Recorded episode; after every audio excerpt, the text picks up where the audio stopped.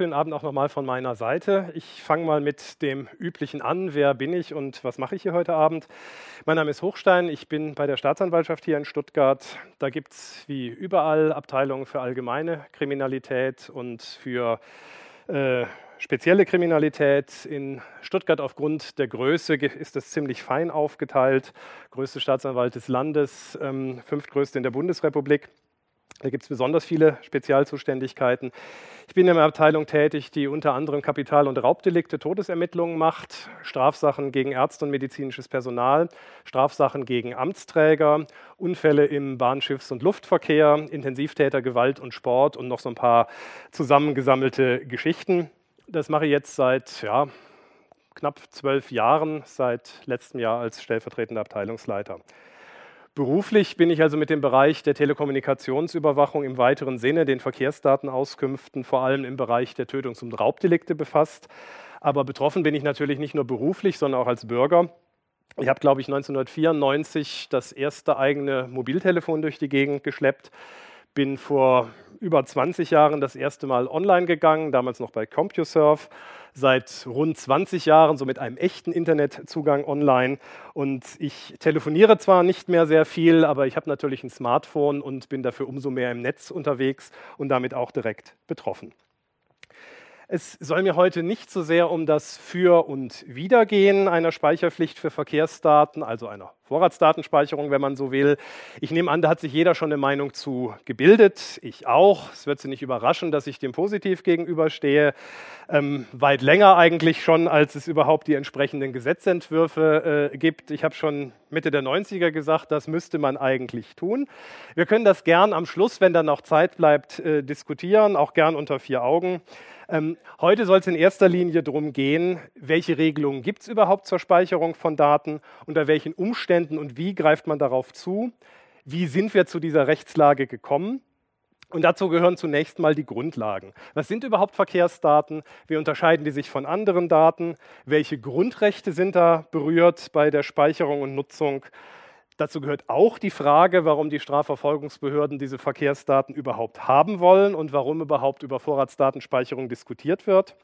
Ich will einen kurzen Überblick über die Rechtsprechung zur Vorratsdatenspeicherung geben und dann wären wir quasi beim Kern der Dinge, der aktuellen Regelung.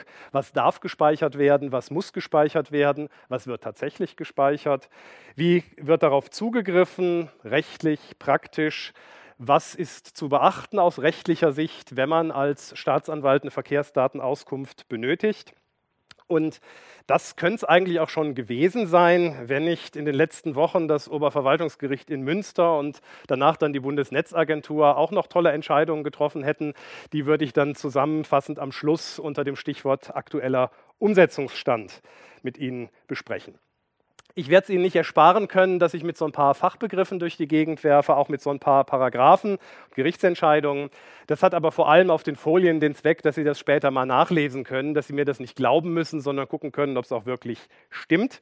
Dafür verzichte ich darauf, Ihnen irgendwie lange Gesetzestexte vorzulesen muss vielleicht noch sagen, letzten Monat gab es hier an dieser Stelle im äh, Rahmen der Veranstaltungsreihe des CCCS einen Vortrag über moderne Präsentationen unter dem Stichwort weg von den Aufzählungspunkten von vorgestern hin zu einer grafisch unterstützten Geschichte. Ich habe den leider verpasst, habe mir aber auch ähm, habe mir aber auch sagen lassen, ähm, Juristen seien davon ohnehin ausgenommen, wahrscheinlich weil bei uns ähm, ohnehin Hopfen und Malz verloren ist. Also ich arbeite weiterhin mit den Aufzählungspunkten von vorgestern. Äh, eine letzte Bemerkung noch einleitend. Ähm, wenn Sie Fragen haben zum Verständnis, zur Vertiefung, dann können Sie die gern stellen. Dann machen wir das direkt, bevor das jeder schon vergessen hat. Wenn es mehr so in das Grundsätzliche reingeht, in die Thematik Überwachung an sich und das Für und Wider, das würde ich ganz gern zum Schluss in der Diskussion machen, wenn wir dazu noch Zeit haben, weil man sonst irgendwie vom Hundertsten ins Tausende kommt und ähm, dann kommen wir nicht rum. Ähm, eine allerletzte Bemerkung. Ähm, die Folien können Sie ab spätestens morgen bei mir runterladen, dann im Verlauf der Woche auch beim CCCS. Ähm, das bleibt Ihnen also. Und eine aller, aller, aller, allerletzte Vorbemerkung, die ich äh, immer machen möchte und machen muss.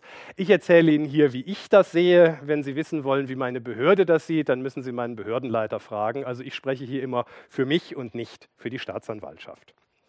Ja, fangen wir mal vorne an Einführung und Grundlagen mit der Frage, was gibt es überhaupt für Daten, die da eine Rolle spielen. Die Begrifflichkeiten möchte ich mit Ihnen klären, die verschiedenen Arten von Daten und wie man die abgrenzt, primär bei der Telefonie, aber auch bei Internetdiensten. Das geht ja auch so ein bisschen ineinander über. Ähm, man geht mit dem Smartphone online, man telefoniert über WhatsApp oder Skype. Das ist ja alles letztlich mehr oder weniger bald dasselbe. Fangen wir mal mit dem ersten Begriff an, Bestandsdaten. Hat jemand eine Vorstellung, was Bestandsdaten sein könnten im Zusammenhang mit Telekommunikation, Telefonie, Internet? Die Stammdaten, genau. Das sind die Daten, die mit dem Vertrag zu tun haben, also beispielsweise Name, Anschrift, Bankkonto, gegebenenfalls die zugeordnete Rufnummer, vielleicht auch irgendein Account. Besondere Arten von Bestandsdaten sind sogenannte Zugangsdaten oder äh, Daten, die eine Zugangssicherung betreffen. Hat jemand eine Vorstellung, was das sein könnte? Ja, genau. PIN ist ein gutes, gutes Stichwort. Klassisch war das PIN oder PIN 2 oder PUC, also der Key, mit dem man eine SIM-Karte ähm, dann entsprechend äh, entsperren konnte, der ja beim Provider letztlich hinter, äh, hinterlegt ist. Das war früher immer ganz toll, weil man dann Zugriff auf die Handys hatte, auch wenn es der Nutzer nicht möchte. Da ist so ein bisschen die Zeit drüber gegangen. Heutzutage hat man halt einen Sperrcode direkt im Handy. Auch den könnte man ähm, als Zugangsdaten abfragen, wenn der Provider ihn denn hätte. Was relevanter möglicherweise ist, sind beispielsweise die Zugangsdaten zu dieser Mobilbox, zu dem Anrufbeantworter ins Netz oder auch Zugangsdaten zu Cloud-Speichern wie der Dropbox oder ähm, auch zu Mail-Accounts. Die sind deswegen besonders, weil die einem besonderen Schutz unterliegen, äh, Richtervorbehalt und weil ähm, deren Abruf nur zulässig ist, wenn man diese Daten dann tatsächlich auch verwenden darf, wenn man also schon eine Rechtsgrundlage für den Zugriff auf die dadurch geschützten Daten hat. Wenn es also um Mail-Account geht, braucht man eine richterliche Anordnung, die den Zugriff auf diesen Mail-Account erlaubt, bevor man sich da die Zugangsdaten liefern lassen kann. Auch ein Bereich, der so ein bisschen zwischen Bestandsdaten und Verkehrsdaten steht, das ist die Identifizierung des Nutzers einer dynamischen IP-Adresse. Also wenn man sagt, ich habe die IP-Adresse so und so zum Zeitpunkt so und so, ähm, welcher Nutzer steht denn dahinter oder zumindest welcher Kunde, welche Kundenkennung steht dann dahinter. Das ist so ein Twitter, das ist so eine Art Bestandsdatum, aber man kann das natürlich als Provider nur feststellen, wenn man Verkehrsdaten auswertet und guckt, wer war denn zu dem Zeitpunkt eingewählt und hatte diese IP-Adresse dann sind wir auch schon direkt bei den Verkehrsdaten, Metadaten, früher auch Verbindungsdaten genannt. Das ist all das, was bei der Telekommunikation drumherum anfällt, also alle Daten, die dort anfallen, die aber nicht den Inhalt der Telekommunikation betreffen. Beispielsweise, welche Rufnummer ruft welche Rufnummer an? Mit welcher IP-Adresse bin ich im Internet? Ja? Das sind Inhaltsdaten. SMS sind Inhaltsdaten. Soweit das, äh, soweit das erfolgt, weil es der Provider technisch so gelöst hat. Also aus rechtlicher Sicht sind äh, SMS-Nachrichten Inhaltsdaten. Da geht es ja tatsächlich um die Inhalte, die da übermittelt werden. Die Verkehrsdaten sind, wie gesagt, das Drumherum, auch ein Zeitstempel beispielsweise. Ähm, welcher Telekommunikationsdienst überhaupt genutzt wird, ja, beispielsweise Telefon oder Fax, das Gibt es auch noch so, zumindest bei Behörden. Ähm, bei einer E-Mail wäre es beispielsweise das, was man da so im Logfile findet: Absender, Empfänger, Betreff, Message-ID, Größe. Ähm, bei ähm, IRC, also so einem etwas in die Jahre gekommenen Chatdienst oder auch bei Messengern, wäre es das Handle oder der Nick, der benutzte Server oder sowas in der Art aber auch beispielsweise die Adresse der Netzwerkschnittstelle, also beispielsweise die MAC-Adresse, soweit die dem Provider zur Verfügung steht. Auch das wären Verkehrsdaten. Und besondere Verkehrsdaten sind dann nochmal die Standortdaten bei mobiler Kommunikation, also Daten, die über den Standort des Nutzers Auskunft geben, insbesondere die Kennung der Funkzelle, in der er sich aufhält. Dann gibt es noch den Begriff der Nutzungsdaten. Ja?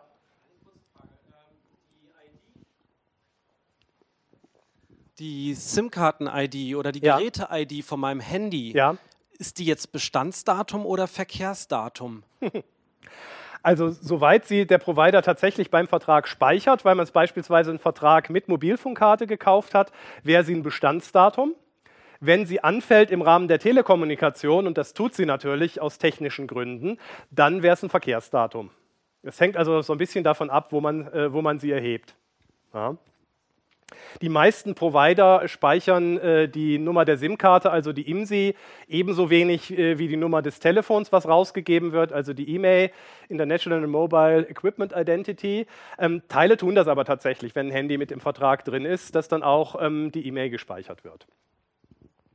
Ja, Standortdaten, Nutzungsdaten, das sind im Prinzip ähm, Verkehrsdaten in grün. Das sind nämlich die Verkehrsdaten, die bei Telemedien anfallen. Telemedien sind all das, was weder Telekommunikation noch Rundfunk ist. Das ist ein bisschen schwierig in der Abgrenzung, weil das alles ineinander übergeht. Vielleicht hat das der eine oder andere mitbekommen, dass so ein paar äh, YouTube-Streamer jetzt eine Rundfunklizenz ähm, beantragen sollen. Ähm, Im Prinzip ist das ähm, ja, ein Dienst, bei der der Schwerpunkt nicht auf der Kommunikation, sondern auf den Inhalten liegt. Da gibt es Grauzonen, aber ein klares Telemedium wäre beispielsweise eine Homepage, auf der man was veröffentlicht, ein Blog.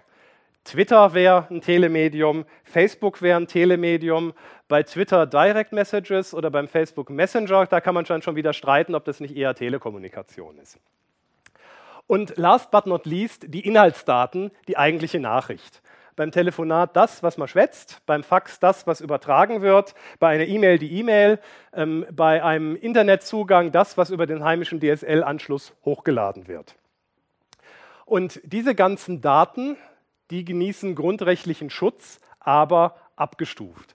Betroffen sind vor allem zwei Grundrechte. Einmal das Grundrecht aus Artikel 10 Grundgesetz, das Telekommunikationsgeheimnis und einmal das Grundrecht auf informationelle Selbstbestimmung aus Artikel 2 Absatz 1, Artikel 1 Absatz 1 Grundgesetz.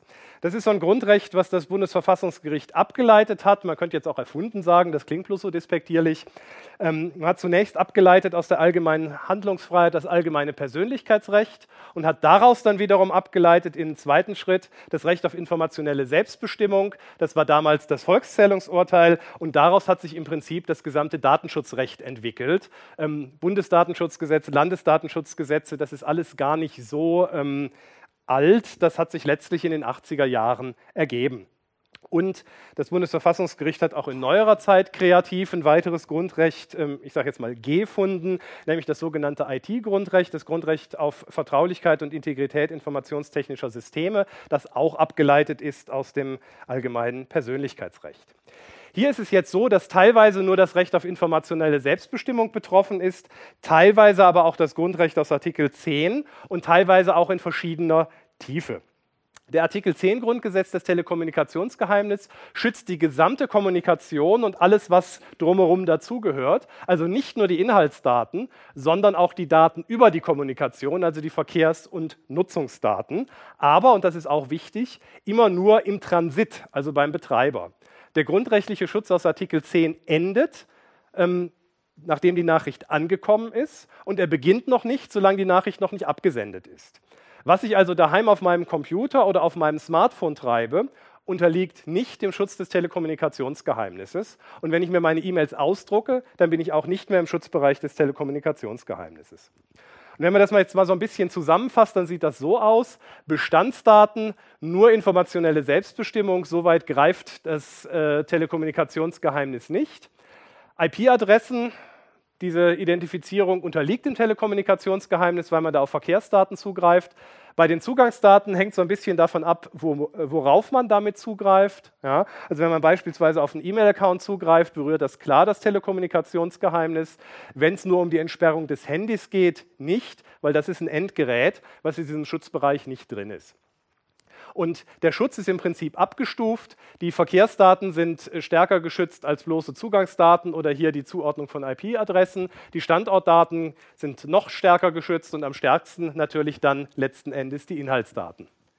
Ähm, in welchen dieser Kästen gehört die Information, dass die IP-Adresse so und so mit dem und dem Webserver auf Port 80 geredet hat, mit dem und dem Server auf Port 22? Sind das Nutzungsdaten oder was ist das dann?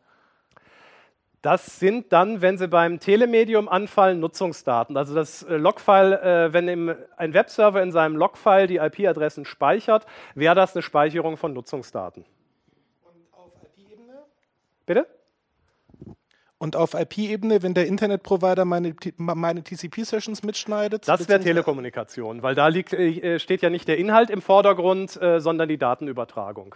Also das wäre im Bereich der Telekommunikation, auch wenn beispielsweise der Internetprovider speichert äh, über einen Radioserver beispielsweise bei der Telekom, wer hat wann welche IP-Adresse gehabt, wenn die Telekom das noch so tut. Ja. Ja, wie kriegt man Auskunft als Strafverfolgungsbehörde, als Polizeidienststelle, als Nachrichtendienst? Nach der Rechtsprechung des Bundesverfassungsgerichts seit 2012, das war die Entscheidung zur Bestandsdatenauskunft, ähm, muss da quasi eine rechtliche Doppeltür geschaffen sein. Man braucht einmal eine gesetzliche Regelung, die es dem Provider erlaubt, diese Daten nach draußen zu geben und man braucht dann eine dazu passende rechtliche Regelung, die es den Strafverfolgungsbehörden erlaubt, diese Daten abzufordern. Also der eine muss sie übertragen dürfen und der andere muss sie verlangen dürfen. Das ist also quasi eine doppelte Tür und die müssen beide geöffnet werden, damit die Daten da durchflitschen dürfen. Früher hat man gesagt, solange es nicht um tiefere Grundrechtseingriffe geht, gerade bei der Bestandsdatenauskunft, da reicht die allgemeine Ermittlungsgeneralklausel. Das hat sich geändert. Dementsprechend hat der Gesetzgeber, Klammer auf fast, Klammer zu, überall nachgebessert und spezialgesetzliche Ermächtigungen zur Datenerhebung geschaffen. Und das sieht dann im Zusammenspiel so aus. Ich blende das einfach mal nur ein, damit Sie da einen Überblick haben, damit man es dann hinterher schwarz auf weiß nach Hause tragen kann. Das kann sich jetzt natürlich kein Mensch merken. Sie haben hier immer eine Norm, die es dem Provider erlaubt, Daten zu übermitteln ermitteln, die steht oben. Und Sie haben darunter dann kursiv die Norm, die es den Strafverfolgungsbehörden erlaubt, die abzufordern. Und die müssen beide vorhanden sein, sonst funktioniert es nicht. Und hier bei den Nutzungsdaten, da hat man dann auch direkt ein Problem. Es gibt eine Norm, die die Übertragung von Nutzungsdaten an berechtigte ähm, Stellen wie Strafverfolgungsbehörden erlaubt. Es gibt aber keine spezialgesetzliche Norm im Sinne dieser Doppeltür, die die Strafverfolgungsbehörden ermächtigt, die abzufordern. Man sagt jetzt, noch herrschende Meinung, vermutlich weil noch niemandem was Besseres eingefallen ist, da muss dann ja wohl die Ermittlungsgeneralklausel greifen. Ob das verfassungsrechtlich überzeugt, da kann man äh, unterschiedlicher Meinung sein. Insbesondere nachdem es teilweise in der Gefahrenabwehr schon so ist, ich meine im BKA-Gesetz unter anderem, dass da die Nutzungsdaten ausdrücklich genannt sind als ähm, Abfrageerlaubnis. Äh, wie gesagt, das müssen Sie sich nicht alles merken. Ich klicke das jetzt direkt mal wieder weg. Ähm, Worum es uns heute geht, sind die Verkehrsdaten in der Ausprägung der Standortdaten und, weil es hier ja der CCCS ist, natürlich auch die Frage der Identifizierung von IP-Adressnutzern. Darum wird es in der Folge gehen. Und die erste Frage ähm, ist natürlich, was machen die Strafverfolgungsbehörden eigentlich mit den Verkehrsdaten? Wofür brauchen sie die? Ja, es sind im Prinzip drei Zwecke, für die man die braucht, um Täter oder Tatverdächtige zu identifizieren um jemanden die Tat nachzuweisen oder ihn auszuschließen als möglichen Täter. Ja, die Staatsanwaltschaft ermittelt ja immer für und gegen den Beschuldigten. Und letzte Möglichkeit, um den Aufenthalt eines Täters festzustellen. Das geht natürlich so ein bisschen ineinander über und es sind im Prinzip auch vier Bereiche, in denen man da entsprechend tätig wird. Einmal kann es gehen um die Feststellung der Rufnummer oder der IP-Nummer der Anschlusskennung von jemandem, der an der Telekommunikation beteiligt war. Zum Zweiten kann sich die Frage stellen, wer steckt denn dahinter? Ja, eine Rufnummer, eine IP-Adresse ist ein technisches Datum. Ähm, da ist jetzt vielleicht auch ein Nutzer für erfasst, aber ob der wirklich das Handy in der Hand hat oder ob der wirklich hinter dem Rechner sitzt, ist eine ganz andere Frage. Die dritte Frage, die man sich stellen kann und für die man die Verkehrsdaten braucht, ist, wenn wir einen Tatort haben, wer war denn da in der Umgebung? Und die letzte Frage, die dann so ein bisschen im späteren Verlauf ähm, des Strafverfahrens relevant werden kann, wenn man weiß, wer der Täter ist, wo ist er denn abgeblieben? Eben war er noch da, jetzt ist er weg. Ja. Beispiele äh, für die Feststellung von Rufnummern wäre beispielsweise ganz klassisch der Erpresseranruf. Ja. Es ruft jemand an und sagt, ich habe Ihr Kind, Ihren Hund oder Ihren Laptop entführt, Sie müssen mir Geld bezahlen, sonst kriegen Sie den nicht wieder. Da möchte man natürlich wissen, ähm, unter welcher Rufnummer hat er da angerufen. Ja. Und es gibt Leute, die Taxis berauben. Ähm, da kann man meistens den Taxifahrer fragen, wie der aussah. Manchmal bringen die den dabei leider um, dann kann man ihn nicht mehr fragen. Und dann stellt sich natürlich die Frage, wer hat denn dieses Taxi gerufen? Von wo kam der Anruf? Ja, man sollte denken, jemand, der den Taxifahrer umbringen will, der ruft nicht von daheim an. Das wäre aber ein Irrtum, das kommt vor. Ja. Ähm, funktioniert auch mit Pizzataxis, ähm, dass dann ähm, eine größere Menge Pizzen bestellt wird, damit viel Wechselgeld da ist. Dann wird äh, der Pizzalieferant überfallen. Auch das sind selten, aber doch Leute, die von identifizierbaren Anschlüssen anrufen. Ähm, Im Internetbereich dasselbe beispielsweise für Foreneinträge. Ja, da wird irgendwas veröffentlicht. Ähm, ja, ein Äußerungsdelikt, ähm, rechts, links, geradeaus, ähm, Verleumdung, Urheberrechtsverstöße. Da möchte man natürlich auch zunächst mal wissen, ähm, im Bereich der Nutzungsdaten dann, welche IP-Adresse war das. Das ist oft nur der erste Schritt, denn da bekommt man nur eine Rufnummer, nur eine IP-Adresse und weiß noch nicht, wer es ist. Es ist aber grundsätzlich auch in die Zukunft denkbar, dass man beispielsweise sagen will, wir haben ähm, einen Tatverdächtigen, den wir, auf dem, äh, den wir im Visier haben und wir möchten wissen, mit wem hat er denn noch so Kontakt. Ja? Man stelle sich vor, BTM-Händler, Betäubungsmittelbereich ist sowieso der, wo mit ganz weitem Abstand die meisten Anordnungen anfallen. Man weiß, der dealt und man fragt sich jetzt, wo kriegt er denn seinen Stoff her? Ja, wo geht die Lieferkette nach oben? Oder immer beliebt Terroristen. Ja, Terroristen, ähm, die telefonieren miteinander und dann möchte man natürlich wissen, wenn man einen hat, wo sind denn die anderen? Gibt bestimmt auch Beispiele für Kinderpornografie, fallen mir jetzt gerade keine ein. In den Fällen Terroristen, Betäubungsmittel wird man allerdings meistens direkt eine komplette Telefonüberwachung auf die Inhaltsdaten schalten. Zweites Beispiel, Identifizierung von Nutzern. Ja, das ist beispielsweise die Abfrage, wem ist denn eine IP-Adresse zugeordnet. Man kann aber auch mit Telefonnummern versuchen rauszukriegen, wen die denn gehören. Wenn man beispielsweise weiß, der Erpresser hat von dieser oder jener Rufnummer angerufen, ähm, dann kann man natürlich fragen, auf wen ist die SIM-Karte registriert. Ähm, also da ist in der Regel wirklich niemand so blöd, das mit seiner eigenen zu machen. Aber man kann sich dann beispielsweise fragen, mit wem telefoniert er dann noch so? Ja? Und wenn man da auf jemanden kommt, äh, der wie eine reale Person aussieht, beispielsweise eine Firma oder eine Person, die es tatsächlich ähm, gibt, dann kann man da hingehen und sagen, sagen Sie mal, mit wem haben Sie denn gestern um 16 Uhr telefoniert? Wissen Sie das noch? Und dann hat man möglicherweise einen Anhaltspunkt für den Handynutzer. Man kann grundsätzlich über die Standortdaten dann auch versuchen, Bewegungsmuster zu erfassen. Das bringt einen in der Regel, also außerhalb des Fernsehens, aber tatsächlich nicht weiter. Ähm, das reicht nicht, um tatsächlich irgendjemand hinreichend einzugrenzen. Frage Feststellung, wer war am Tatort, wer war in einem bestimmten räumlichen Bereich, das ist die berühmte Funkzellenabfrage. Ähm, das bedeutet, es wird abgefragt, ähm, sämtliche Kennungen, die zu einem bestimmten Zeitpunkt in einer bestimmten Funkzelle kommuniziert haben. Ähm, da gibt es in unserem Bereich Beispiele für, wir hatten mal vor vielen Jahren einen Fall, da gab es so eine Auseinandersetzung ja, im Milieubereich und da hat sich dann ein Auto an das spätere Tatopfer drangehängt. Ein anderes Auto ähm, war dann unterwegs auf der mutmaßlichen Heimfahrstrecke. Und als es dann hieß, der ist auf dieser Strecke, hat man gewartet, hat ihn von hinten rankommen lassen, dann im Jeep hinten die Klappe runtergemacht und dann halt mit einer Pistole acht Schüsse abgegeben. Ähm, nicht getroffen, ist gar nicht so einfach auf dem fahrenden Auto. Ähm, also die Windschutzscheibe schon, aber nicht den Fahrer. Und da konnte man dann später feststellen, dass es nur eine Handynummer gab, die von Anfang an quasi immer mit dem Fahrzeug des Opfers mitgewandert ist. Die hatte dann sinnigerweise auch immer nur mit einer anderen Handynummer Kontakt zu diesem Zeitpunkt. Und auf die Art und Weise ist man dann an die Täter gekommen.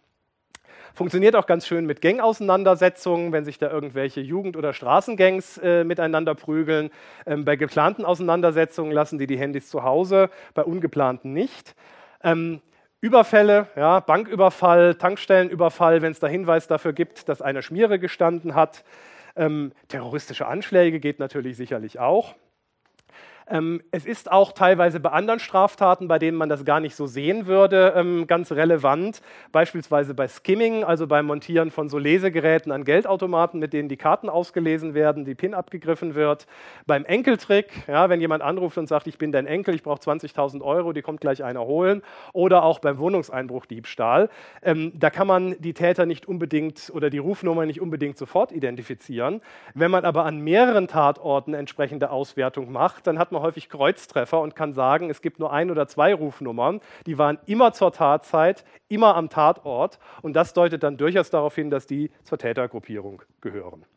Letzter Punkt, Fahndung ist klar. Ja, wenn man wissen will, wo jemand ist, dann kann man das natürlich mit den Standortdaten versuchen. Das macht man dann aber meist auch in Form der Telekommunikationsüberwachung. Gut, soviel zu den Verkehrsdaten. Die interessante Frage, warum soll es da eine Speicherpflicht geben? Warum eine Vorratsdatenspeicherung? In den 80er, 90ern war das eigentlich für die Strafverfolgungsbehörden ganz toll. Die Verkehrsdaten waren in der Regel da. Ja, es gab ja Abrechnungsdaten, die wurden dann üblicherweise 80 Tage Abrechnungsstellung gespeichert. Es gab nur einen Anbieter, die Telekom, Staatsunternehmen. Ähm, mit Datensparsamkeit und Anonymität hat man es noch nicht so gehabt. Und auch im Internet, wo es denn in den 80er Jahren schon Internet gab, ähm, da war das jetzt auch noch nicht äh, so berühmt. Da ist man in der Regel tatsächlich unter seiner normalen Kennung aufgetreten. Heute ist das alles ganz anders. Ähm, man hat in der Regel Flatrates, bei denen man eigentlich gar keine Daten für die Abrechnung mehr erfassen muss. Prepaid-Angebote, wo es gar keine Rechnungen gibt. Datenschutz ist ein ganz wichtiges Thema. Es gibt umfangreiche Datenschutzvorschriften, was gespeichert werden darf, wie lange. Datenschutz und Anonymität sind auch politische Themen in Bürgerrechtsbewegungen. Die bewegen auch viele Nutzer. Das wird zunehmend wichtig, außer bei Facebook, ähm, ähm, welche Daten man preisgibt. Es ist letztlich immer weniger, was gespeichert werden darf. Es ist ein potenzieller Wettbewerbsvorteil, wenn man sagen kann, wir speichern wenig. Und ähm, es ist auch immer weniger en vogue, ähm, dass man tatsächlich weiß, was die eigenen Nutzer so treiben. Aus rechtlicher Sicht ist es auch am günstigsten, wenn man sagen kann, also der, wer das gemacht hat, weiß ich nicht so genau und wer das ist, weiß ich eigentlich auch nicht. Dann ist man nämlich tatsächlich in der Providerhaftung in der Regel fein raus. Im Ergebnis ist es so, dass man im Prinzip keine kompletten Verkehrsdaten hat, sondern je nach Anbieter manchmal gar keine, manchmal nur kurzfristig welche, manchmal nur Teile. Und es kommt noch hinzu, dass jetzt nicht jeder Anbieter das anders macht und das gern auch ab und an mal ändert, was er wie lange speichert. Bei der Telefonie hat man aussagekräftige Daten aller Teilnehmer in der Regel höchstens sieben Tage. Danach wird es dann lückenhaft, ähm, dann sind teilweise keine Standortdaten mehr da, dann sind teilweise nur noch verkürzte Rufnummern gespeichert, dann ist möglicherweise gar nichts mehr da. Das bedeutet natürlich, wenn man die Daten braucht, dann muss man da unter hohem Zeitdruck arbeiten. Das führt dazu, dass man im Zweifelsfall die Daten sofort erheben muss, auch wenn man gar nicht so genau weiß, ob man sie wirklich hinterher braucht oder gar nicht. Und wenn sich neue Erkenntnisse ergeben, wenn sich herausstellt, also der war es wohl nicht, aber möglicherweise der, dann sind die Daten zu diesem Zeitpunkt tatsächlich weg. Bei der Zuordnung von IP-Adressen sieht es eher schwieriger aus. Da gibt es viele Fälle, in denen schlicht gar nicht mehr über das Ende der Verbindung hinaus gespeichert wird. Das ist insgesamt, aus Sicht der Strafverfolgung jedenfalls, ein unbefriedigender Zustand. Man wird sich wünschen, etwas längere Fristen und vor allem einheitliche Fristen. Ein Problem ist es natürlich auch, wenn man gar nicht weiß, ob die Daten vollständig sind. Ja? Wenn ich jetzt einen Datensatz habe und gar nicht weiß, ob da nicht möglicherweise Daten fehlen, dann kann ich nicht sagen, ähm, ich werte aus dieser Gesamtheit mal auffällige Daten raus, weil möglicherweise sind ja die richtigen Daten gar nicht drin.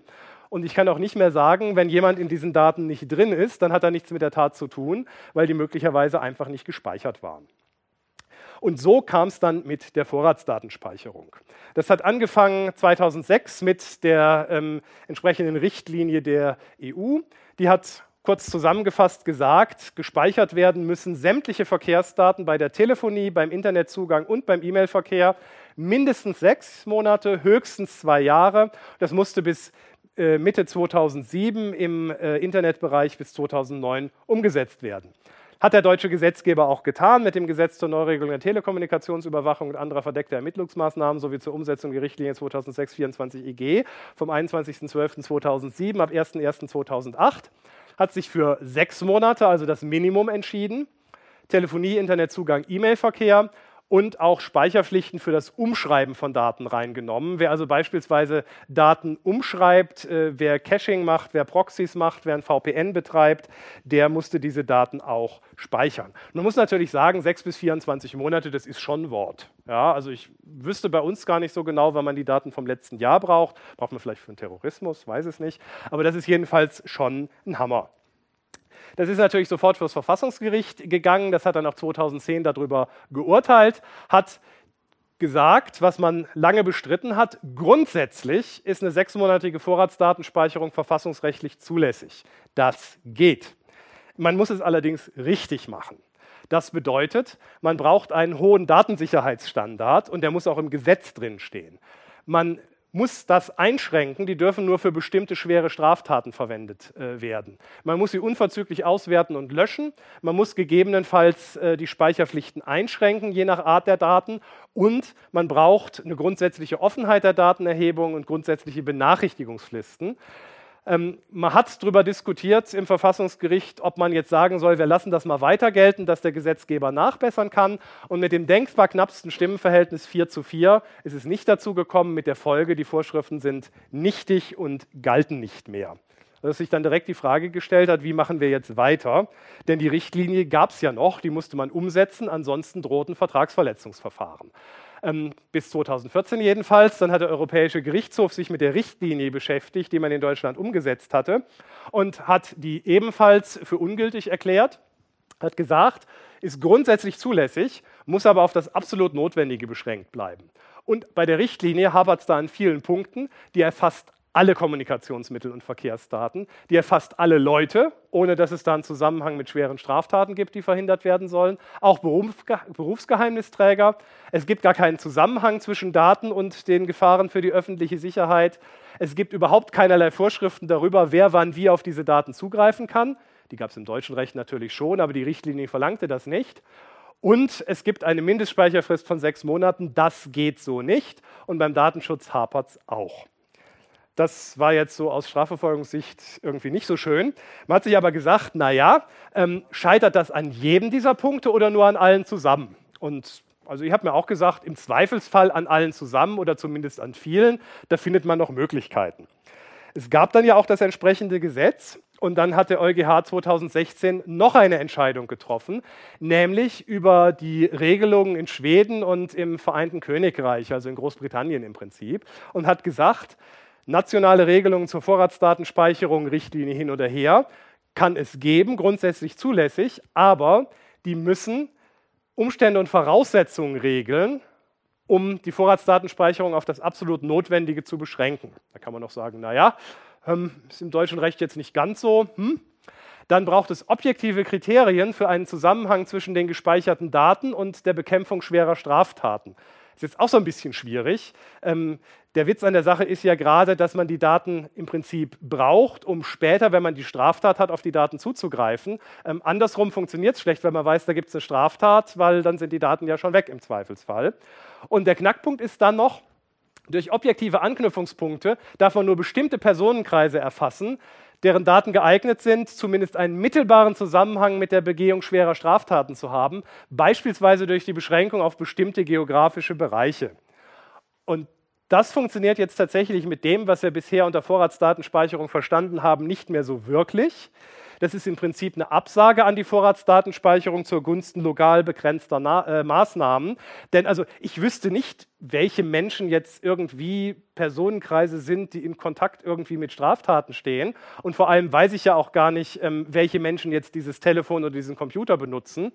Und jetzt zu sagen, also Straftaten werden, ja gut, äh, beim G20-Gipfel in Hamburg, das wäre jetzt vielleicht lokal begrenzt, aber ähm, ansonsten zu sagen, es gibt also so lokale Gebiete, in denen besonders Straftaten be äh, begangen werden, das stelle ich mir schwierig vor. Und vor allem muss man sich fragen, ähm, ob im Internet tatsächlich eine geografische Beschränkung der Speicherung herzlich viel Sinn macht. Also damit ist im Prinzip, wenn man nicht die Richtlinien, auf denen das EuGH-Urteil wiederum basiert, ändert, die Vorratsdatenspeicherung, wie wir sie kennen, weitgehend tot. Nichtsdestotrotz ähm, hat der Gesetzgeber sich, bevor dieses Urteil kam, ja schon mal durchgerungen zu einer Vorratsdatenspeicherung. Und dazu kommen wir dann auch gleich. Ich will Ihnen noch einen kurzen Überblick geben, ähm, wie sich das mit diesen Auskunftspflichten für die Strafverfolgungsbehörden überhaupt entwickelt hat. Das gibt es nämlich schon ziemlich lange. Seit 1928 gibt es den Paragraphen 12 Fernmeldeanlagengesetz, der sich tatsächlich über 70 Jahre lang gehalten hat. In den Anfangszeiten waren das die Mitschriften des Fräuleins vom Amt, das halt aufgeschrieben hat, wen habe ich mit wem verbunden. Das war toll, da hatte man Aufzeichnungen. Dann gab es äh, den Selbstwähl-Fernsprechdienst. Ja? Also man hebt ab und wählt und ist verbunden. Da wird nichts aufgezeichnet. Das war schlecht, da gab es im Prinzip nichts mehr. Höchstens so eine Fangschaltung, da wird also quasi dann diese mechanische Verbindung gehalten und einer läuft in der Vermittlungsstelle ab und notiert, wo es herkam. Das hat nicht so richtig funktioniert. In 70er, 80ern wurde es wieder besser, da wurde es digital. Und da wurde dann sogar richtig viel gespeichert. Mit etwas Verzögerung, ich glaube, ein Tag war es dann, bekam man die ausgehenden Anrufe nach Rufnummern geordnet komplett. Und man konnte auch so tolle Dinge wie einen Zielwahlsuchlauf machen, dass man beispielsweise sagt, wer hat eine Rufnummer angerufen. Da ratterte dann die große Datenbank, die anders sortiert war, und spuckte dann ein oder zwei Tage später die richtige Nummer aus. Aufwendig, aber möglich, eine tolle Sache. Nur, im Paragraph 12, Anlagen, 12 Fernleiter Anlagengesetz stand, man darf Auskünfte anfordern, wenn die Bedeutung für die Ermittlungen haben. Und das ist natürlich unter dem Gesichtspunkt Artikel 10 Grundgesetz jetzt vielleicht so ein bisschen arg wischiwaschi. Man hat lange darüber diskutiert und das dann 2002 neu geregelt. Da kamen diese Paragraphen erstmals ins Strafgesetzbuch. Ähm, das war ein erster Schritt. Man hatte dann schon die Straftaten erheblicher Bedeutung und über Telekommunikation begonnene Straftaten. Es gab schon eine Klausel, dass man das nur machen darf, wenn es nicht anders geht. Man durfte jetzt zukünftige Daten erheben, das war vorher umstritten. Und ähm, man hat die Vergindungsdaten direkt reingeschrieben. Funkzellenabfrage gab es da noch nicht ausdrücklich, das musste man herleiten. 2008 hat man dann tatsächlich mal von Grund auf das alles neu geregelt. Das war dieses Gesetz, mit dem die Vorratsdatenspeicherung kam, aber es wurde auch die kompletten verdeckten Ermittlungsmaßnahmen und die Telekommunikationsüberwachung neu geregelt. Man hat das mal strukturiert, man hat Streitfragen geklärt und man hat das mal zusammengefasst, dass beispielsweise die Vorschriften, wann darf man das für andere Zwecke verwenden, wen muss ich benachrichtigen, mal sauber durchstrukturiert an einer Stelle waren, für alle identisch. Mit der Benachrichtigung hat das bis dahin ja nicht so richtig geklappt. Und man hat auch gesagt, Zuständig dafür ist der Ermittlungsrichter und da gibt es pro Staatsanwaltschaft jetzt nur noch einen beim Gericht am Sitz der Staatsanwaltschaft, dann hat der vielleicht auch Ahnung davon. Ähm, man hat auf das Telekommunikationsgesetz verwiesen, die Funkzellenabfrage geregelt. Damit haben wir seit 2008 gearbeitet und das hat eigentlich ganz gut funktioniert, auch ohne die Vorratsdatenspeicherung. Und jetzt am 18.12.2015 kam die jetzige Regelung. Da hat man nicht nur die Vorratsdatenspeicherung neu eingeführt, jetzt unter der Überschrift Speicherpflichten, man hat auch die ganze Verkehrsdatenabfrage neu geregelt. Und zwar hat man das, was man vorher so schön zusammengefasst hatte, was immer an derselben Stelle stand, jetzt alles nochmal gesondert geregelt, indem man auf die allgemeinen Vorschriften verweist, aber sagt, die sind leicht anders. Ja, ist ein Rückschritt, ähm, um sich da zurechtzufinden. Man hat Einschränkungen insbesondere bei den Standortdaten mit reingenommen und man hat teilweise, muss man sagen, wirklich Selbstverständlichkeiten nochmal extra ins Gesetz geschrieben. Gut, Schauen wir uns mal an, wie das Recht heute funktioniert. Welche Speicherrechte gibt es bei Providern, welche Speicherpflichten gibt es und wie funktioniert die Auskunftsabteilung. Verkehrsdaten sind im 96 Telekommunikationsgesetz geregelt. Da steht drin, was das ist, was da gespeichert werden darf, die Rufnummer oder die Anschlusskennung, Standortdaten, Beginn und Ende der Verbindung und das Datenvolumen, aber nur, wenn danach abgerechnet wird der genutzte Telekommunikationsdienst und dann noch so eine Öffnungsklausel, sonstige Daten für Aufbau, Aufrechterhaltung und Abrechnung der Verbindung erforderlich. Und die Daten dürfen nur gespeichert und verwendet werden, wenn das gesetzlich ausdrücklich erlaubt ist. Die Speicherung ist dann erlaubt zur Entgeltermittlung und Abrechnung. Da muss man die Daten dann rausziehen, die man für die Abrechnung braucht. Die darf man speichern bis zu sechs Monate nach Rechnungsversand, 180 Tage. Es gibt interessanterweise Provider, die machen das tatsächlich und speichern die 180 Tage. Finde ich eigentlich ganz toll. Ähm, die nicht erforderlichen Daten müssen gelöscht werden. Für die Erstellung eines Einzelverbindungsnachweises darf man auch Daten zurückhalten, wenn der ähm, Kunde das möchte. Man darf Standortdaten nur für Location-Based Services und auch nur mit Zustimmung des Nutzers verwenden. Und ganz wichtig, man darf Daten zur Störungsbeseitigung und Missbrauchsbekämpfung speichern. Und nach dem Bundesgerichtshof umfasst das auch eine generelle Befugnis zur Speicherung der Zuordnung dynamischer IP-Adressen für sieben Tage. Und nachdem sich diese Sieben-Tage-Frist auch bei vielen Telefoniedaten findet, ähm, sitzen wohl viele Provider dann auch ähm, auf der Schiene, dass sie sagen, zur Missbrauchsbekämpfung sieben Tage, das funktioniert. Sieben Tage lang hat man insbesondere auch die Standortdaten, wobei man nicht so recht weiß, was die bei der Entgeltermittlung machen. Und ähm, die werden auch ohne Zustimmung des Nutzers gespeichert. Im Zweifelsfall also unter der Überschrift Störungsbeseitigung und Missbrauchsbekämpfung. Das ist allerdings etwas, was die Provider freiwillig machen. Die können das machen, die können aber auch sagen, ach, also so viele Daten brauchen wir gar nicht und speichern dann halt nicht. Verpflichtet zur Speicherung ähm, nach ähm, den Regelungen zu den Speicherpflichten, also quasi der Vorratsdatenspeicherung neu, sind die Anbieter öffentlich zugänglicher Telekommunikationsdienste für Endnutzer, die in der Regel gegen Entgelt erbracht werden. In der Regel gegen Entgelt bedeutet, das muss was sein, wo man üblicherweise für bezahlen muss, selbst dann, wenn man ausnahmsweise mal nichts bezahlen muss. Wer die Daten nicht selbst erzeugt oder verarbeitet, muss dafür sorgen, dass jemand anderes die speichert. Das trifft, beispielsweise Reseller, ja, die also beispielsweise im äh, Telekom- oder Vodafone-Netz ähm, eigene Telefoniedaten ähm, äh, eigene Telefonieangebote vertreiben, was es da alles gibt, Five, Kongstar, ähm, Aldi Talk oder was auch immer, ähm, die diese Daten teilweise nicht selbst speichern. Der Verpflichtete muss die gespeicherten Daten besonders sichern. Das ist jetzt, was das Verfassungsgericht haben wollte, dass im Gesetz ähm, Vorgaben zur Sicherung der Daten stehen. Die Einzelheiten regelt dann die Bundesnetzagentur in einem Anforderungskatalog. Den kann man sich auch im Internet runterladen. Ich verstehe da weitgehend Bahnhof, muss ich sagen. Gespeichert werden müssen jetzt nach der Regelung über die Mindestspeicherfristen Verkehrsdaten für zehn Wochen. Ja, da sind wir nah an den alten 80 Tagen, die wir so hatten aus den 80er, 90er Jahren. Standortdaten aber nur vier Wochen, ja, also ein knapper Monat. Die werden kürzer gespeichert. Ähm, Telefonieanbieter müssen speichern Rufnummer und Kennung, also einschließlich IMSI und E-Mail, also der Nummer der SIM-Karte und der Nummer des Handys beider Teilnehmer, Datum und Uhrzeit von Anfang und Ende der Verbindung und bei Voice-over-IP zusätzlich die zugewiesene IP-Adresse und die Nutzerkennung, also im Prinzip die Anschlusskennung. Ähm, das kann Skype-Account sein, das kann auch ähm, diese Voice-over-IP-Rufnummerkennung sein, mit der man sich dann anmeldet, dass das Telefon auch tatsächlich klingelt, wenn jemand die Rufnummer wählt. Internetzugangsanbieter müssen speichern die IP-Adresse, Anschlusskennung, Nutzerkennung und natürlich auch den entsprechenden Zeitstempel.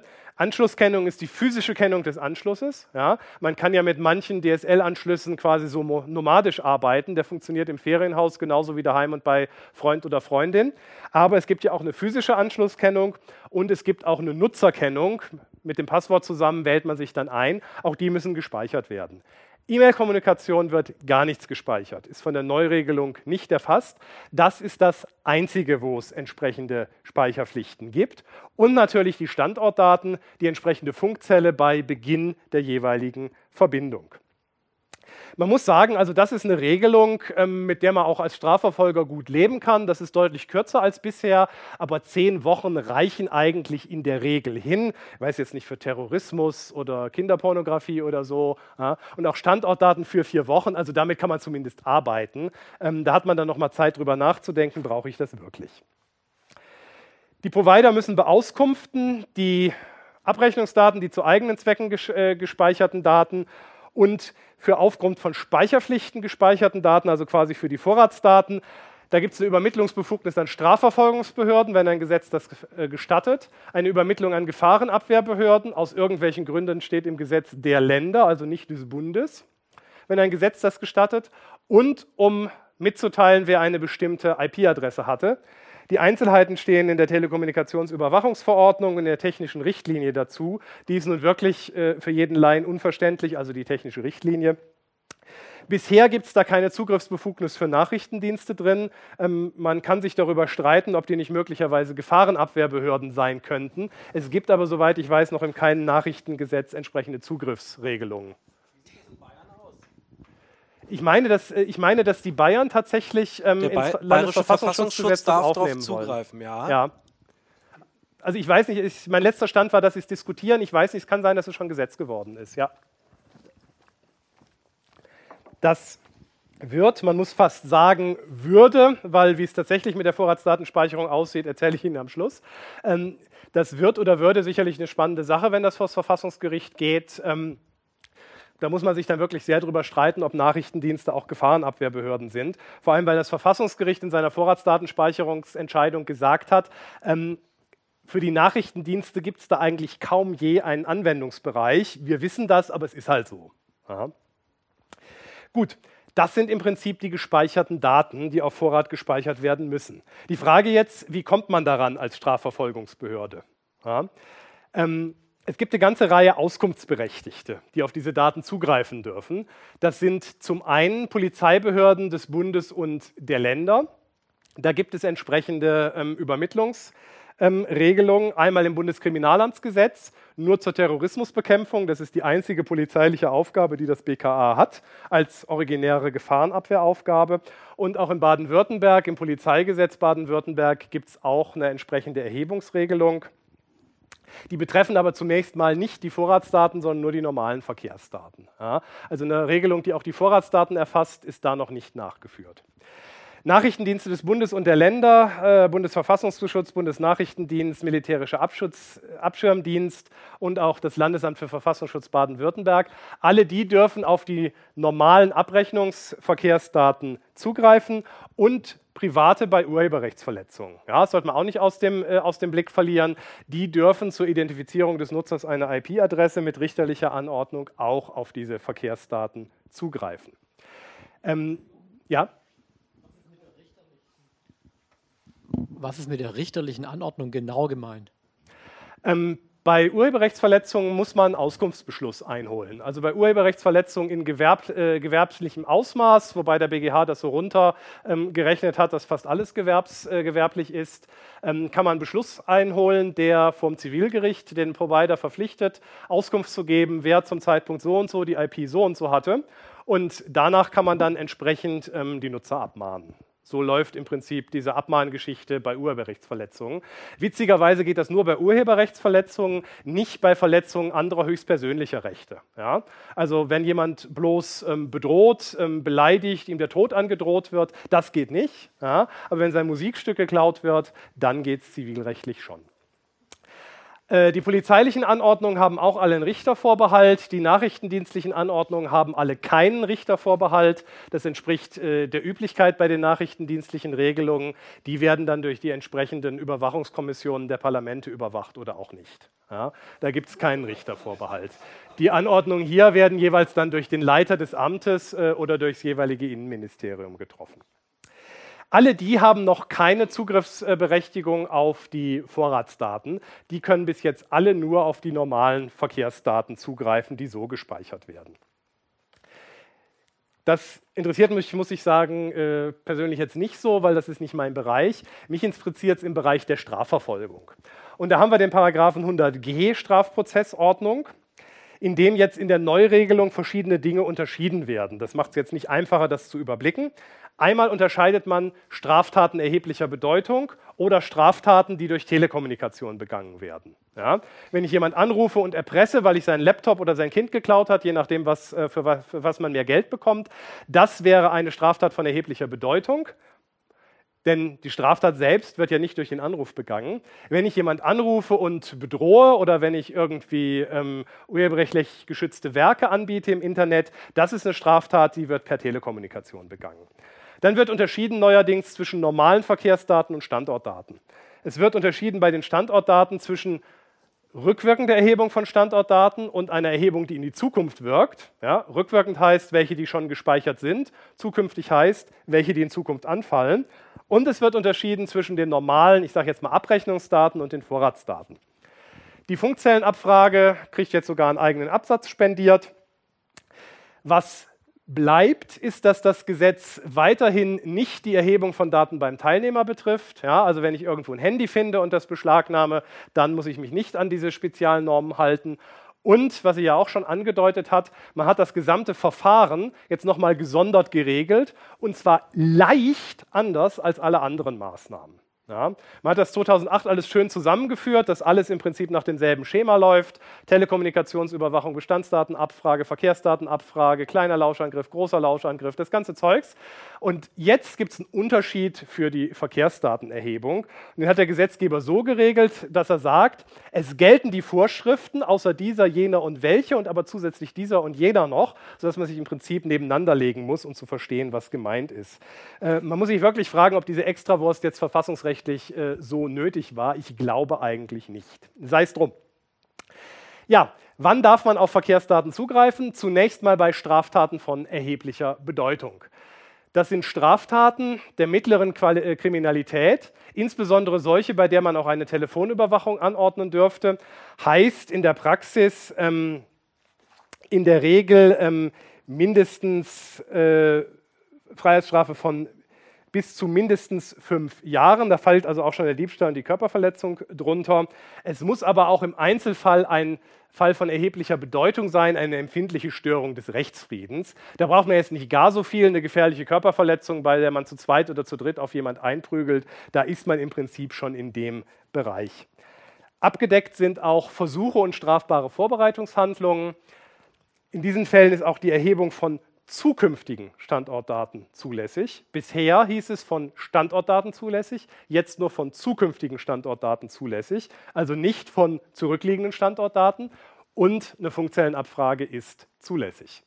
Bei Straftaten mittels Telekommunikation Da darf man ähm, diese Daten nur erheben, wenn es keine anderen Ermittlungsmethoden gibt. Eine ganz strenge Ultima Ratio-Klausel. Standortdaten gibt es nicht, weder frühere noch zukünftige. Funkzellenabfrage gibt es auch nicht. Und für die Vorratsdaten hat man dann jeweils noch eine gesonderte Regelung getroffen. Die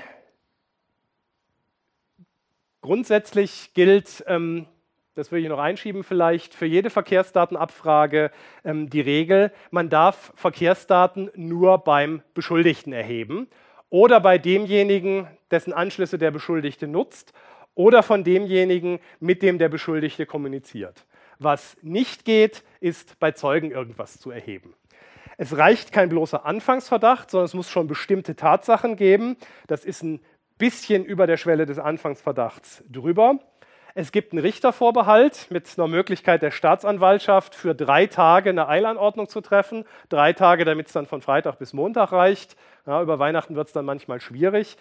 Die ähm, Anordnung darf höchstens drei Monate in die Zukunft gehen und sie muss zwingend schriftlich ergehen. Das ist auch der Grund, dass es da eine Eilkompetenz der Staatsanwaltschaft gibt, weil irgendwie in der Nacht oder am Wochenende bekommen Sie vielleicht einen Bereitschaftsstaatsanwalt, aber einen Bereitschaftsrichter, der dann auch in der Lage ist, einen Beschluss zu machen, das wird dann tatsächlich schwierig. Wie ist es mit dem Anschrift des Betroffenen, wenn der keinen Wohnsitz oder so hat? Ähm, der hat ja eine Telekommunikation, die er nutzt, und dann gibt es in der Regel eine Anschrift, die dahinterlegt ist. Also man weiß, ja, man weiß ja in der Regel, wenn man diese Verkehrsdaten erhebt, äh, häufig noch gar nicht, wer denn tatsächlich dann äh, der Betroffene ist, sondern erhebt zunächst mal nur Verkehrsdaten eines Telefonanschlusses. Ja? Und da richtet sich die Anordnung dann im Prinzip gegen den Anschlussinhaber und dann sind auch dessen entsprechende Daten anzugeben. Ähm, wenn man schon weiß, dass es tatsächlich ein Telefon, das der Be äh, Betroffene nutzt, dann dessen Daten. Wenn der keinen Wohnsitz hat, dann kann man sie nicht angeben. Ja, also anzugeben sind die dann, wenn es möglich ist. Genau, dann wollte ich gerade auf Prepaid-Handys und äh, mhm. äh, Obdachlose zukommen. Da ist ja. ja keine Anschrift da. Ja, bei Prepaid-Handys müsste die inzwischen schon da sein. Ja, es war schon immer die Verpflichtung, die zu erfassen. Oder so, oder und inzwischen muss man es jetzt auch tatsächlich verifiziert erfassen. Also nicht nur irgendwas online eingeben lassen, ja. sondern es entsprechend prüfen. Da sollten Daten da sein. Ähm, Aber erst seit ganz kurzem ja, vergleichsweise, also es, es, sind jetzt immer schon Daten da, die stimmen bloß nicht. Ja, also häufig ist das Dagobert Duck in Entenhausen oder sowas in der Art. Ähm, statistisch ist die Trefferquote momentan bei Mobilfunkgeschichten ausgesprochen gering. Ähm, häufig hat man einfach Fake-Adressen oder denjenigen, der die Karte irgendwann vor zehn Jahren mal gekauft hat, die dann durch fünf Hände ging. Ja, also da ist die Chance ähm, vergleichsweise hoch, den Falschen zu erwischen. Ähm, wir haben das manchmal durch ähm, beim Handyraub ähm, wenn man dann entsprechend eine Verkehrsdatenabfrage auf dieses Handy macht und dann sieht, welche SIM-Karte neu eingelegt wird, ähm, zeitnah zur Tat, spricht ja zunächst mal so eine gewisse Vermutung dafür, das könnte der Täter sein. Und ähm, wenn man da tatsächlich nach der Anschrift geht, ähm, das geht eigentlich jedes Mal schief. Also da wischt man alle möglichen Leute, aber jedenfalls nicht denjenigen, wenn es die Anschrift denn überhaupt gibt, der dieses Handy geraubt hat. Außer den Betroffenen gehört rein die Rufnummer oder Anschlusskennung, also beispielsweise ähm, die, die IMSI. Art, Umfang und Dauer der Maßnahme, also welche Daten in welchem Zeitraum, beziehungsweise dann bei einer Funkzelle in welchem geografischen Bereich. Und im Gesetz steht jetzt ausdrücklich eine einzelfallbezogene Begründung. Das ist jetzt auch so eine gewisse Selbstverständlichkeit. Natürlich muss jede richterliche äh, Anordnung einzelfallbezogen begründet sein. Man hatte aber das Gefühl, dass das vielleicht nicht immer die notwendige Beachtung findet und hat es dann nochmal reingeschrieben. Wobei ich dann sagen muss, also wenn der Richter das nicht von sich aus weiß, dann wird vermutlich auch die Regelung nicht helfen. Ja. Habt ihr da irgendein GIS-System, mit dem ihr herausfindet, welche Funkzelle wohin zeigt? Komme ich dann noch zu, ja. Ja? Also das ist zunächst äh, die, der generelle Inhalt einer solchen Anordnung. Da muss drinstehen, ich möchte diese und jene Rufnummer oder Anschlusskennung von demjenigen Betroffenen und zwar ähm, die Verkehrsdaten, die da angefallen sind zwischen dem 1.7. und dem 13.7.20 Uhr 30. Und zwar möchte ich da bitte alle angefallenen Verkehrsdaten einschließlich der Standortdaten. Ja? Das wäre ähm, eine entsprechende äh, Anordnung. Da muss da drin stehen, ähm, welche Straftat äh, ist, da, ist, es, die da im Raum steht. Wie komme ich darauf, dass der was damit zu tun hat? Wie komme ich darauf, dass diese Rufnummer was mit dem zu tun hat, der was mit der Tat zu tun hat? Warum brauche ich die Verkehrsdaten? Geht es nicht auch ohne? Ähm, warum ähm, ist das gegebenenfalls ähm, die einzige Ermittlungsmaßnahme? Ähm, warum ist das so ein vergleichsweise langer Zeitraum? Warum brauche ich auch die Standortdaten? Das gehört da rein und zwar einzelfallbezogen. Also nicht, indem man das Gesetz abschreibt und sagt, das ist halt alles gefährlich wichtig und es besteht ein Verdacht, sondern muss halt schon sagen, wie man darauf kommt.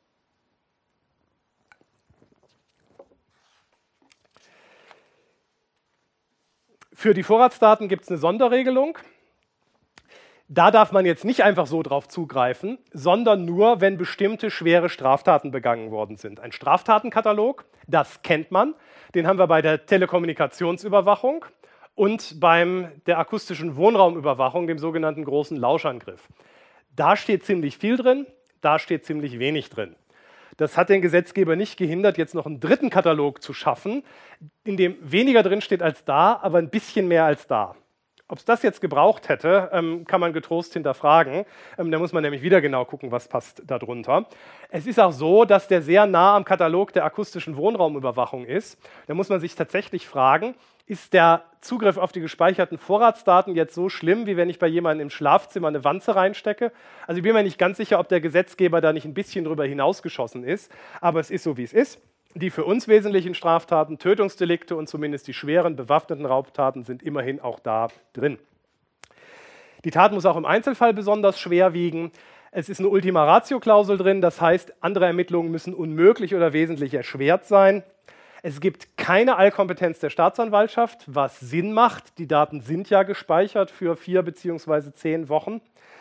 Ähm, wichtig ist jetzt aber, Rückwirkende Standortdaten gibt es nur noch nach dieser Vorschrift. Nach der allgemeinen Vorschrift kriegt man Standortdaten nur noch in die Zukunft, also ab jetzt. Wenn man die gespeicherten Standortdaten haben will, vier Wochen gespeichert, ja, dann gibt es die nur noch nach dieser Vorschrift.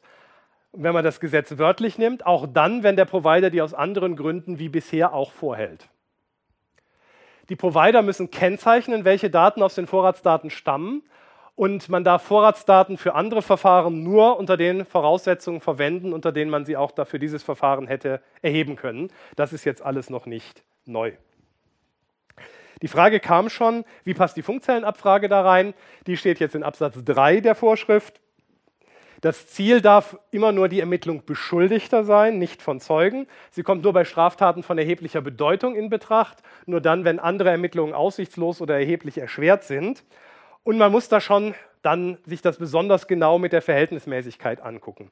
Wir verlangen in der Regel konkrete Anhaltspunkte für Telekommunikation. Ob man das nach der Neufassung noch muss, darüber kann man streiten.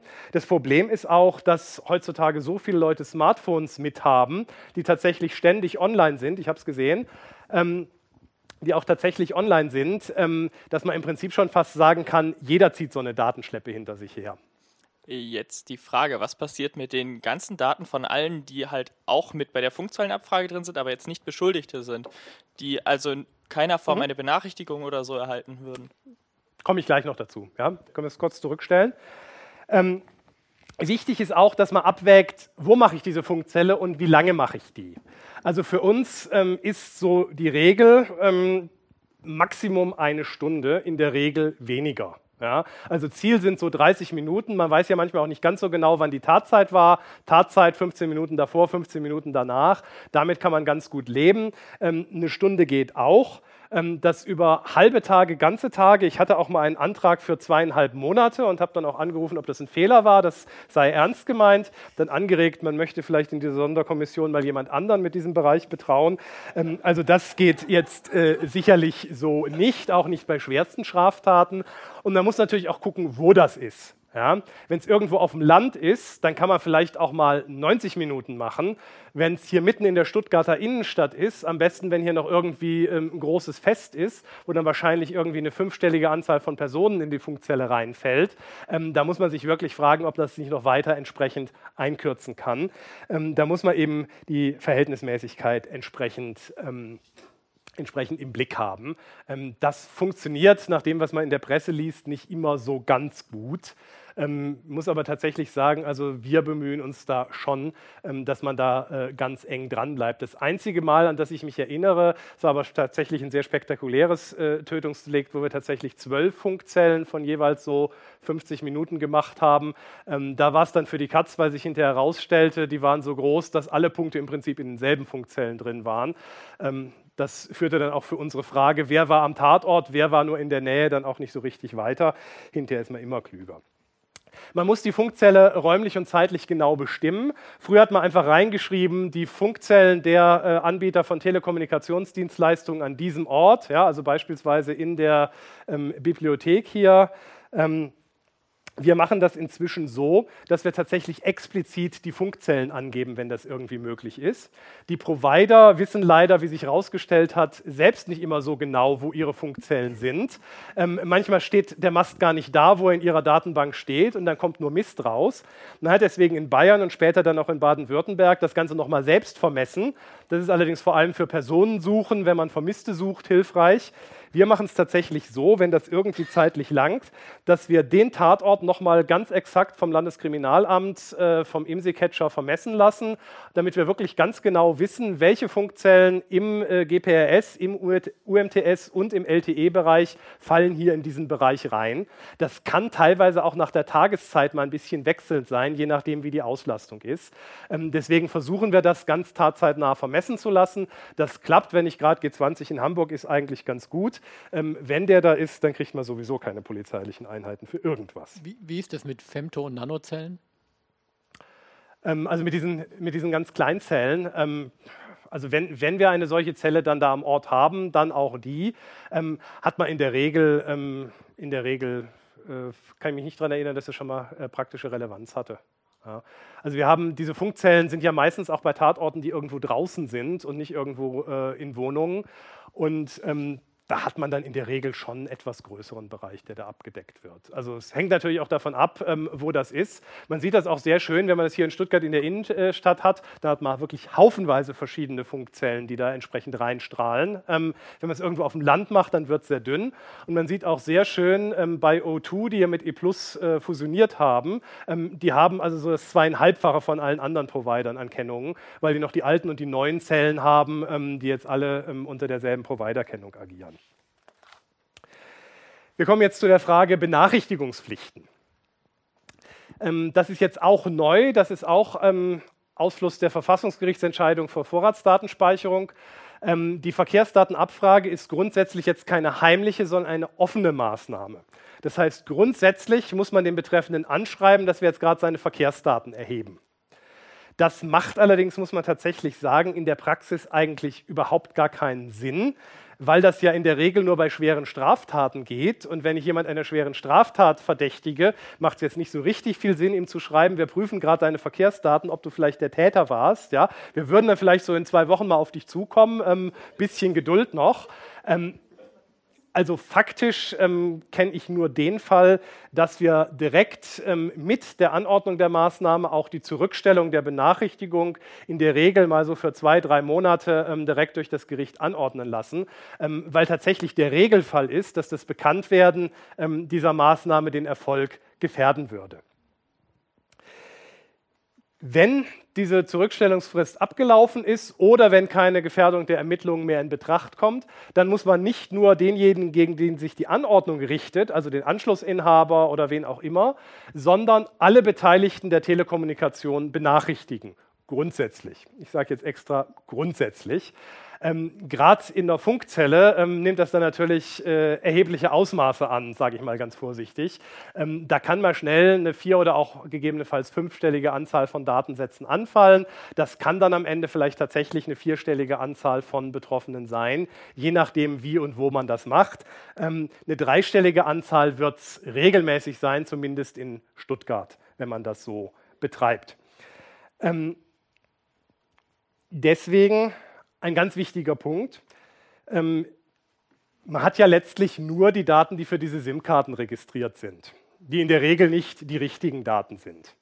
Jetzt könnte man natürlich sagen, wir machen das einfach ausfindig und recherchieren jetzt mal nach, wer es ist.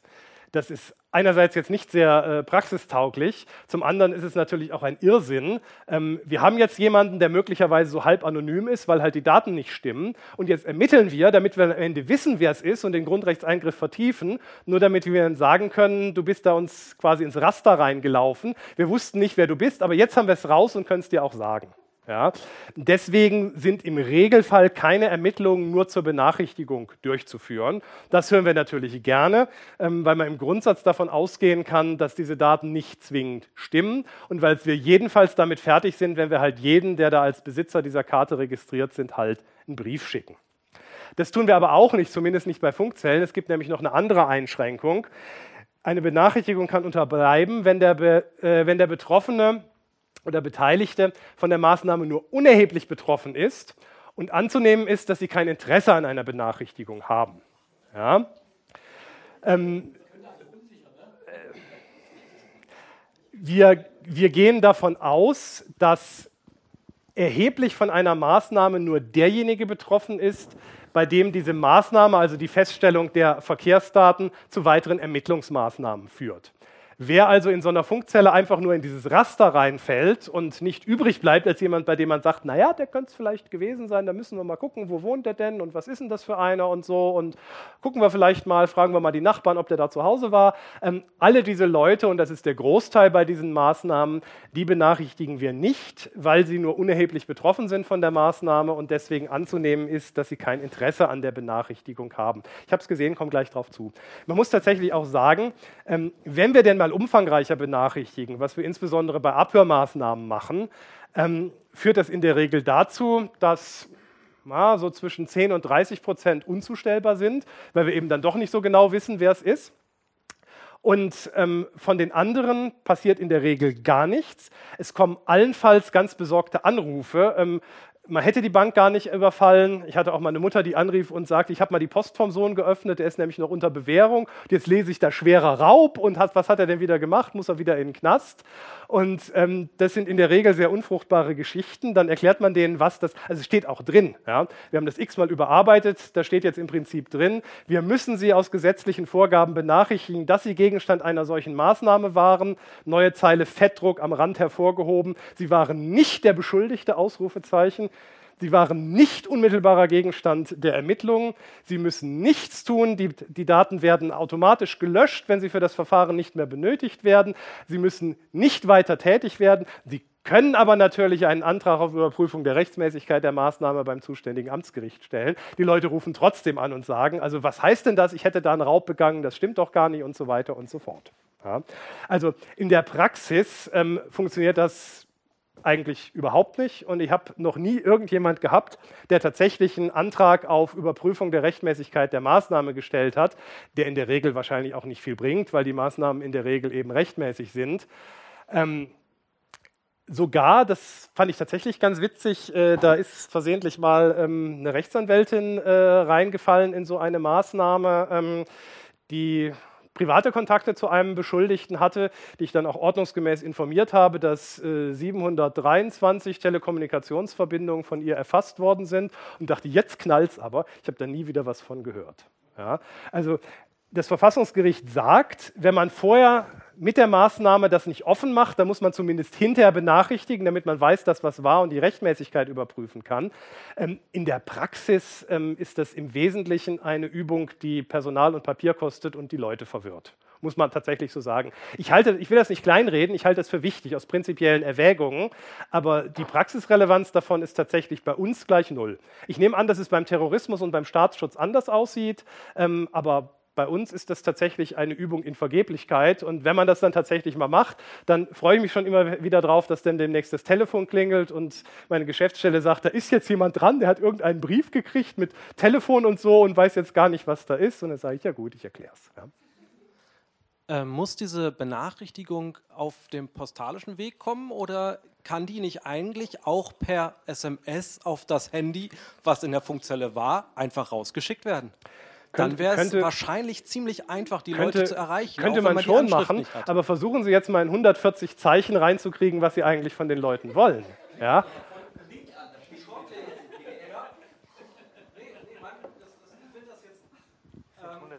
Ja.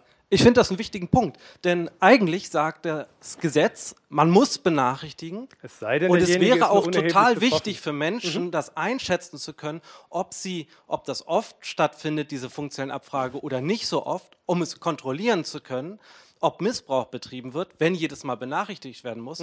Aber wir haben überhaupt nicht die Chance zu kontrollieren, ob sich die Strafverfolgung an die Regeln hält weil wir überhaupt nicht benachrichtigt werden. Und ich weiß auch nicht, ob ich betroffen bin. Ich kann es auch nicht erfragen, weil ich nicht benachrichtigt werde. Ich glaube, dass ich manchmal betroffen war, weil ich auf Veranstaltungen war, wo die eventuell stattgefunden haben könnte. ja, ja. Mhm. Und ich weiß es nicht. Ja. Ich wir, kann wir nicht ja auch mal nicht. dagegen Ja, klagen. wir wissen es ja auch nicht, weil wir die Daten, die, die nicht relevant sind aus der Funkzelle, dann auch wieder löschen. Spätestens Ja, aber Sie haben sie verarbeitet. In dem Ja, Moment klar. haben Ja, Sie ja. da schon in meine Rechte eingegriffen und da Auf möchte der- ich benachrichtigt werden. Auf der, auf der theoretisch-verfassungsrechtlichen Ebene sehe ich das genauso. Ähm, praktisch ist das, ich Gibt es eine mal, Whitelist, dass ich mich eintragen kann? Ich möchte benachrichtigt werden, wenn ich in der funktionellen Abfrage lande. Nein. Ja, gerne. Also- ja. The the theoretisch ist das, ist das eine denkbare Möglichkeit. Ich habe die Vorschläge auch schon öfters gelesen. Ähm, in der Praxis ähm, scheitert es rechtlich daran, dass wir auf dem Standpunkt stehen, dass, dass, dass jemand, der einfach nur drin war, nur unerheblich betroffen ist. Ähm, das ist auch im Prinzip so die im Wesentlichen herrschende Meinung, dass man da nicht jeden, der da zufällig reinfällt, benachrichtigen muss. Und ganz praktisch scheitert es daran, ähm, dass die Strafverfolgungsbehörden jetzt technisch nicht so ausgestattet sind, dass man mal eben so ein paar SMS raushauen könnte und dann auch äh, entsprechende Benachrichtigungen ins Netz einstellen. Und wir wären auch nicht in der Lage, den Ansturm von Leuten, die dann anrufen und sich das erklären lassen, in irgendeiner Weise abzuarbeiten. Das ist schlichtweg nicht äh, möglich. Und es hätte auch einen vergleichsweise kleinen Gewinn, muss man letzten Endes sagen. Ähm, denn was, was, macht man, was macht man dann letztlich mit dieser Information, ähm, dass man quasi in so eine Funkzelle reingefallen ist? Da kann man einen Rechtsanwalt beauftragen, der kriegt dann die Ermittlungsakten. Da muss man schon überlegen, was darf der überhaupt kriegen, ähm, weil der eigentlich jetzt nicht unbedingt ein Recht hat zu erfahren, was man dem Menschen da vorwirft. Ja? Und ähm, wie überprüft man dann äh, die Berechtigung dieser Maßnahme? In der Regel wird da wenig zu überprüfen sein. Die formalen Voraussetzungen sind in der Regel gegeben. Ähm, kurze Frage, der Ansturm. Ich meine, wenn es regelmäßig passiert, irgendwann mal kommt es, wird die Bevölkerung wissen, ach nee, schon wieder so ein blöden SMS und dann ist ein Ansturm nicht mehr. Wo ist Ja, das Problem bis, damit? Bis wir die Leute mal alle durch haben. Also ich, ich, ich, kann das, ich, kann das, ich kann das fünf oder zehn Leuten erklären, dann komme ich allerdings schon nicht mehr zu allzu viel. Wenn ich das tatsächlich jetzt mal 700 Leuten erklären muss, was wir überhaupt meinen und wie wir dazu kommen und wie da die Rechtsgrundlage ist, das äh, skaliert einfach nicht. Man kann natürlich sagen, gehen Sie zum Rechtsanwalt, lassen sich das kostenpflichtig erklären.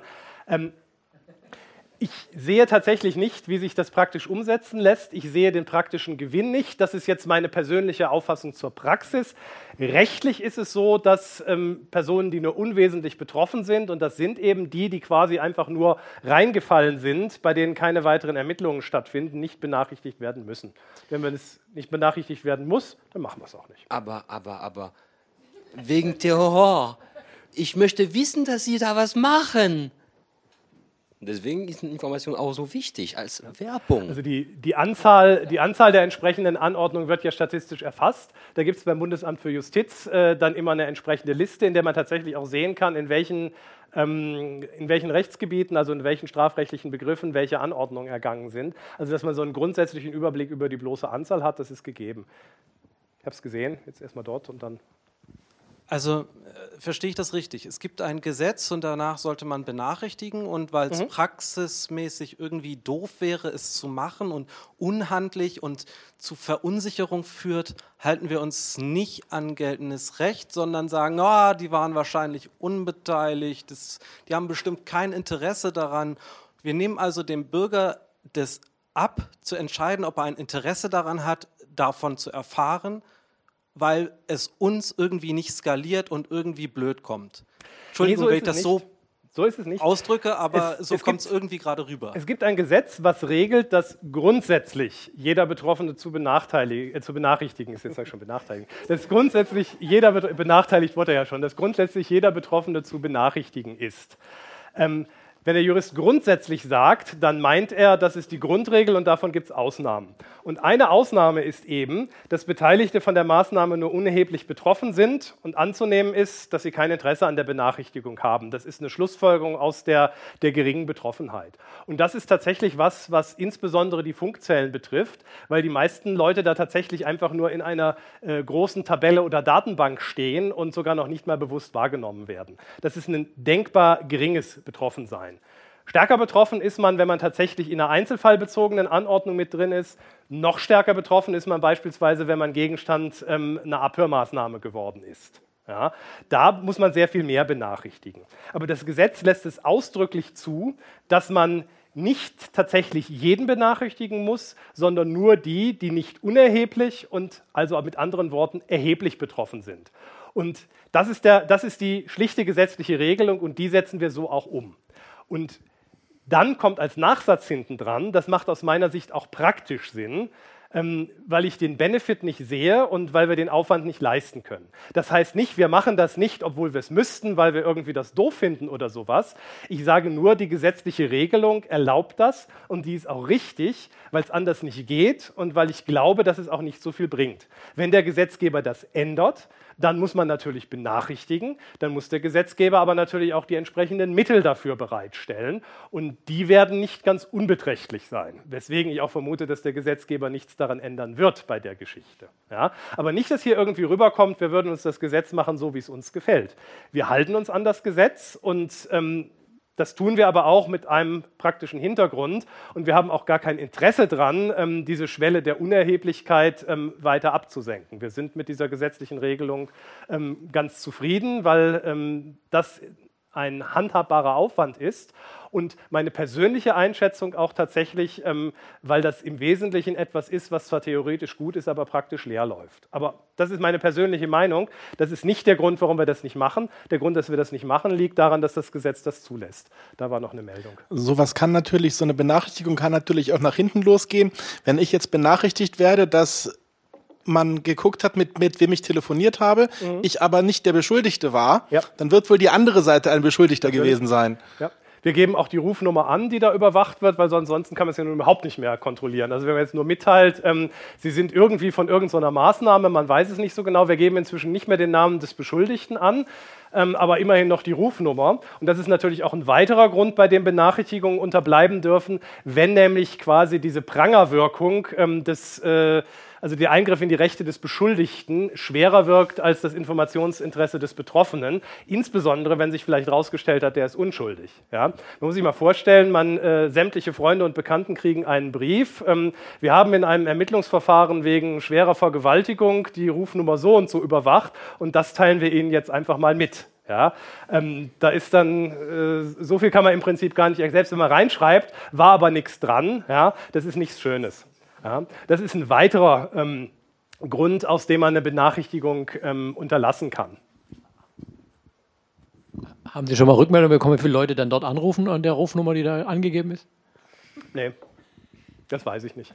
Wir haben auch überlegt, ob wir die Rufnummer überhaupt angeben, aber wenn man das auch nicht macht, dann wird die, wird die Benachrichtigung völlig sinnlos. Ja? Also wenn man nur sagt, wir, wir hatten eine Anordnung gegen eine Rufnummer, die wir Ihnen nicht sagen und mit der haben Sie telefoniert und das ist auch erfasst worden, also das wird dann ja allmählich so ein bisschen kafkaesk. Wenn das überhaupt noch irgendeinen Sinn haben soll, dann muss man schon sagen, welche Rufnummer da betroffen war, ähm, damit man auch selbst weiß, ähm, inwieweit man da entsprechend reingefallen ist in diese entsprechenden Geschichten. Gut. Soweit zu den Benachrichtigungspflichten. Es gibt noch ein bisschen drumherum, was man sich auch noch äh, merken muss. Es gibt eine Regelung, ähm, die gezielte Verkehrsdatenerhebung und auch gezielte andere verdeckte Maßnahmen gegen Zeugnisverweigerungsberechtigte, also Rechtsanwälte, Ärzte und so weiter, ausschließt, wenn voraussichtlich da Daten erfasst werden, über die die das Zeugnis verweigern dürfen. Wenn das doch passiert, ähm, weil man beispielsweise den Mandanten im Visier hat und der Rechtsanwalt den anruft, dann dürfen die nicht verwertet werden. Da gibt es eine allgemeine Regelung hier und dann gibt es dasselbe nochmal in grün, leicht anders ähm, für die Verkehrsdatenerhebung. Die Daten, die da erhoben worden sind, müssen gekennzeichnet werden in den Akten, also in Sonderband oder mit einem Stempelaufdruck oder wie auch immer, damit man direkt sieht, das sind diese besonders geschützten Daten. Auch da Grundregel und dann nochmal dasselbe in grün. Man darf ähm, Verkehrsdatenerhebungen nur dann für andere Straftaten verwenden, wenn man auch in diesem Verfahren solche Anordnungen hätte treffen können. Ja? Heißt also beispielsweise, wenn ich in einem Verfahren in, ich glaube, Dresden war es, wegen schweren Landfriedensbruchs Verkehrsdaten erhebe und die dann schon mal habe, dann darf ich damit nicht irgendwelche marginalen Verstöße gegen das Demonstrationsrecht verfolgen, sondern wenn ich die quasi kopiere und in ein neues Verfahren rübernehme, muss ich mich fragen, hätte ich auch in diesem Verfahren eine solche Anordnung treffen können, lagen die Rechtsgrundlagen vor, war das bedeutsam, nur dann darf man die dort verwenden. Ja, es ist beispielsweise im Betäubungsmittelbereich äh, eine Standardgeschichte, man hört den Dealer ab, ja, das darf man, aber die Käufer, die bei dem gekauft haben, dafür darf man das nicht verwerten, die kann man auf dieser Grundlage nicht verfolgen und die gehen dann in der Regel, wenn sie nicht in eine andere Maßnahme irgendwie reinfallen, dann tatsächlich auch straflos aus. Wir hatten das ja vorhin mit dem Richtervorbehalt. Ja. Den muss ich dann aber mir nicht dafür holen, dass ich das kopieren darf in die neue Akte, sondern Nein. ich muss mir nur überlegen, ob ich das Genau. Okay. Die, die Daten sind schon erhoben, die sind da und die dürfen auch für andere Verfahren verwendet werden, wie grundsätzlich alle ähm, Informationen, die bei den Strafverfolgungsbehörden auflaufen, aber eben nur, wenn auch diese Voraussetzungen da sind. Ja, damit man nicht irgendwie Terroristen verfolgt und dann am Ende irgendwie Einbrecher jagt. Ja, das könnte ja irgendwie passieren. Und ganz wichtig, es gibt auch Löschungspflichten. Die Daten sind zu löschen, sobald sie für das Verfahren nicht mehr benötigt werden, möglichst bald. Ähm, das ist in der Praxis leider auch nicht so ganz einfach, wie man sich das vorstellt. Man würde beispielsweise sagen, bei einer Funkzelle löscht man alle Daten, die nicht relevant sind. Ja, die nicht den Tatverdächtigen äh, betreffen. Wäre uns auch gar nicht unrecht, weil die Datenmengen explodieren natürlich irgendwann, insbesondere bei der Polizei. Problem ist jetzt natürlich, als kluger Verteidiger gehe ich hin und sage, mag ja sein, dass da diese Daten sind, die meinen Mandanten betreffen, aber da muss es noch weitere Daten geben, aus denen sich ergibt, dass alles ganz anders war. Die würde ich dann gern mal sehen. Ach, die haben Sie gelöscht? Ja, dann ist das natürlich nicht sehr aussagekräftig, was Sie hier vorlegen. Ja. Ähm, spätestens beim Abschluss des Verfahrens, also nach einem rechtskräftigen Urteil oder nach der Einstellung des Verfahrens, sind die Daten allerdings auf jeden Fall zu löschen. Das heißt, die werden aus den Akten entsprechend rausgenommen und vernichtet. Und die elektronisch gespeicherten Daten, die in der Regel auch nur bei der Polizei liegen, die uns gar nicht ausgefolgt werden, ähm, die werden dann eben entsprechend sicher gelöscht. Ja, das betrifft auch nicht nur Verkehrsdatenerhebungen, das betrifft beispielsweise auch ähm, Telefonüberwachung und ähm, vergleichbare Regelungen. Wie gesagt, das gibt es alles schon. Man hat es jetzt für die Verkehrsdatenerhebung nochmal neu geregelt, aber immer so ein bisschen anders. Das ist jetzt auch insgesamt nicht so ganz hundertprozentig glücklich. Ja, kurz vor Schluss, ich gucke mal ganz vorsichtig auf die Uhr. Ähm, aktueller Umsetzungsstand, es gibt Übergangsfristen. Das war eigentlich so mein Gedanke, als ich vorgeschlagen habe, ich könnte auch im Juli mal diesen Vortrag machen. Die Speicherverpflichtung ist ab dem 1. Juli zu erfüllen. Und es gibt auch für uns eine Übergangsvorschrift. Die Standortdaten, die nach der alten, also die nach ähm, zu Abrechnungszwecken gespeichert sind, dürfen wir bis zum 29. Juli aufgrund der alten Rechtslage erheben. Der Gedanke war der, nach der neuen darf man rückwirkende Daten ja nur als ähm, Vorratsdaten bekommen. Die sind am 29. Juli dann genau vier Wochen da und dann greift quasi die neue Regelung. Ja, ähm, eigentlich ganz gut äh, durchdacht. Und ähm, eigentlich passte das auch ganz schön mit dem Vortrag hier. Ich dachte, das ist eigentlich eine ganz nette Sache, da kann man mal so den aktuellen Stand schildern. Und dann kam das Oberverwaltungsgericht Nordrhein-Westfalen in Münster dazwischen. Da hat ein Provider aus München, glaube ich, die SpaceNet AG geklagt und hat gesagt, ähm, ich will nicht speichern, das ist doch alles rechtswidrig. Und das Verwaltungsgericht hat noch gesagt, alles Gäse, du speicherst. Das Oberverwaltungsgericht hat gesagt, ähm, angesichts der letzten Entscheidung des Europäischen Gerichtshofs, ich hatte sie ja schon mal dargestellt, ist das europarechtswidrig. Und wir legen jetzt erstmal fest, bis das im Hauptsacheverfahren geklärt ist, musst du nicht speichern. Das Hauptsacheverfahren wird wahrscheinlich das eine oder andere Jährchen dauern, bis das tatsächlich letztinstanzlich geklärt ist. Ähm, so lange musst du nicht speichern. Habe ich gesagt, ja, ist ja tolle Geschichte, ne? tolle Wurst, ähm, haben wir eine schöne gesetzliche Regelung und jetzt funktioniert das wieder nicht und habe mir dann gedacht, na ja, aber das gilt ja nur in dem Verfahren, in dem die Entscheidung gefallen ist. Das gilt nur für die SpaceNet AG. Natürlich kann jeder noch klagen, aber dann muss man sich natürlich fragen, wenn ich das Geld schon investiert hat, um das alles zu speichern, wo ist dann überhaupt meine Belastung? Ja, die Provider machen natürlich in erster Linie das Geld, äh, die, die Kosten geltend, ähm, die sie da aufwenden müssen, weil die sind ja durch das Speichern nicht in ihren Grundrechten betroffen. Ja, die greifen ja quasi in die Grundrechte anderer ein. Dachte ich also noch, na ja, na ja, na ja, aber noch ist eigentlich alles gut, ja, kann man einen schönen Vortrag mitmachen. Und dann kam die Bundesnetzagentur dazwischen und hat dann angekündigt, ähm, dass sie aufgrund dieser Entscheidung die Speicherpflichten nicht mehr durchsetzen wird. Sie kann natürlich die Speicherpflicht nicht aussetzen, das kann nur der Gesetzgeber. Sie hat bloß gesagt, also falls ihr jetzt dieses Gesetz nicht befolgt, wir werden das nicht anordnen und wir werden auch keine Zwangsgelder verhängen. Und jetzt weiß man tatsächlich nicht mehr so genau, was denn ist, ob jetzt überhaupt jemand Daten speichert, wie er eigentlich möcht, äh, müsste. Und vor allem ähm, weiß man jetzt nicht mehr so genau, was passiert, wenn wir die abfordern, ob man da was kriegt und wenn ja, was. Und vor allem haben wir jetzt ein Riesenproblem mit den Standortdaten. Weil der Gesetzgeber in seiner unendlichen Weisheit ja gesagt hat, Standortdaten rückwirkend gibt es nur als Vorratsdaten, selbst wenn die als Abrechnungsdaten da sind. Und jetzt muss man damit rechnen, dass die Provider die Standortdaten möglicherweise haben, weil sie die zur Missbrauchsbekämpfung speichern, aber eben nicht als Vorratsdaten, weil sie nicht auf Vorrat speichern und deswegen ähm, wir sie als Vorratsdaten faktisch nicht kriegen, weil sie nicht auf Vorrat gespeichert werden und sie als die Abrechnungsdaten, die wir eigentlich kriegen könnten, nicht kriegen, weil es dafür keine gesetzliche Regelung mehr gibt. Ähm, wie wir damit umgehen, wissen wir jetzt auch noch nicht so genau. Ähm, da wird man mal ganz kreativ werden müssen und mal gucken, ähm, wie man da möglicherweise hinkommt. Aber unterm Strich muss man tatsächlich sagen, ähm, der Gesetzgeber war in letzter Zeit sehr aktiv und hat eine Unzahl von Gesetzen über ähm, Nein heißt Nein, über den Sportwettenbetrug, über die STPO-Reform und weiß der Teufel was gemacht. Ähm, aber das zumindest ist jetzt unter diesem Gesichtspunkt so nicht so richtig der allergrößte Wurf. Jedenfalls nicht aus Sicht der Strafverfolgungsbehörden. Und damit möchte ich schließen und solange uns hier noch keiner rausschmeißt, ständig auch zur Diskussion zur Verfügung. Und für Fragen.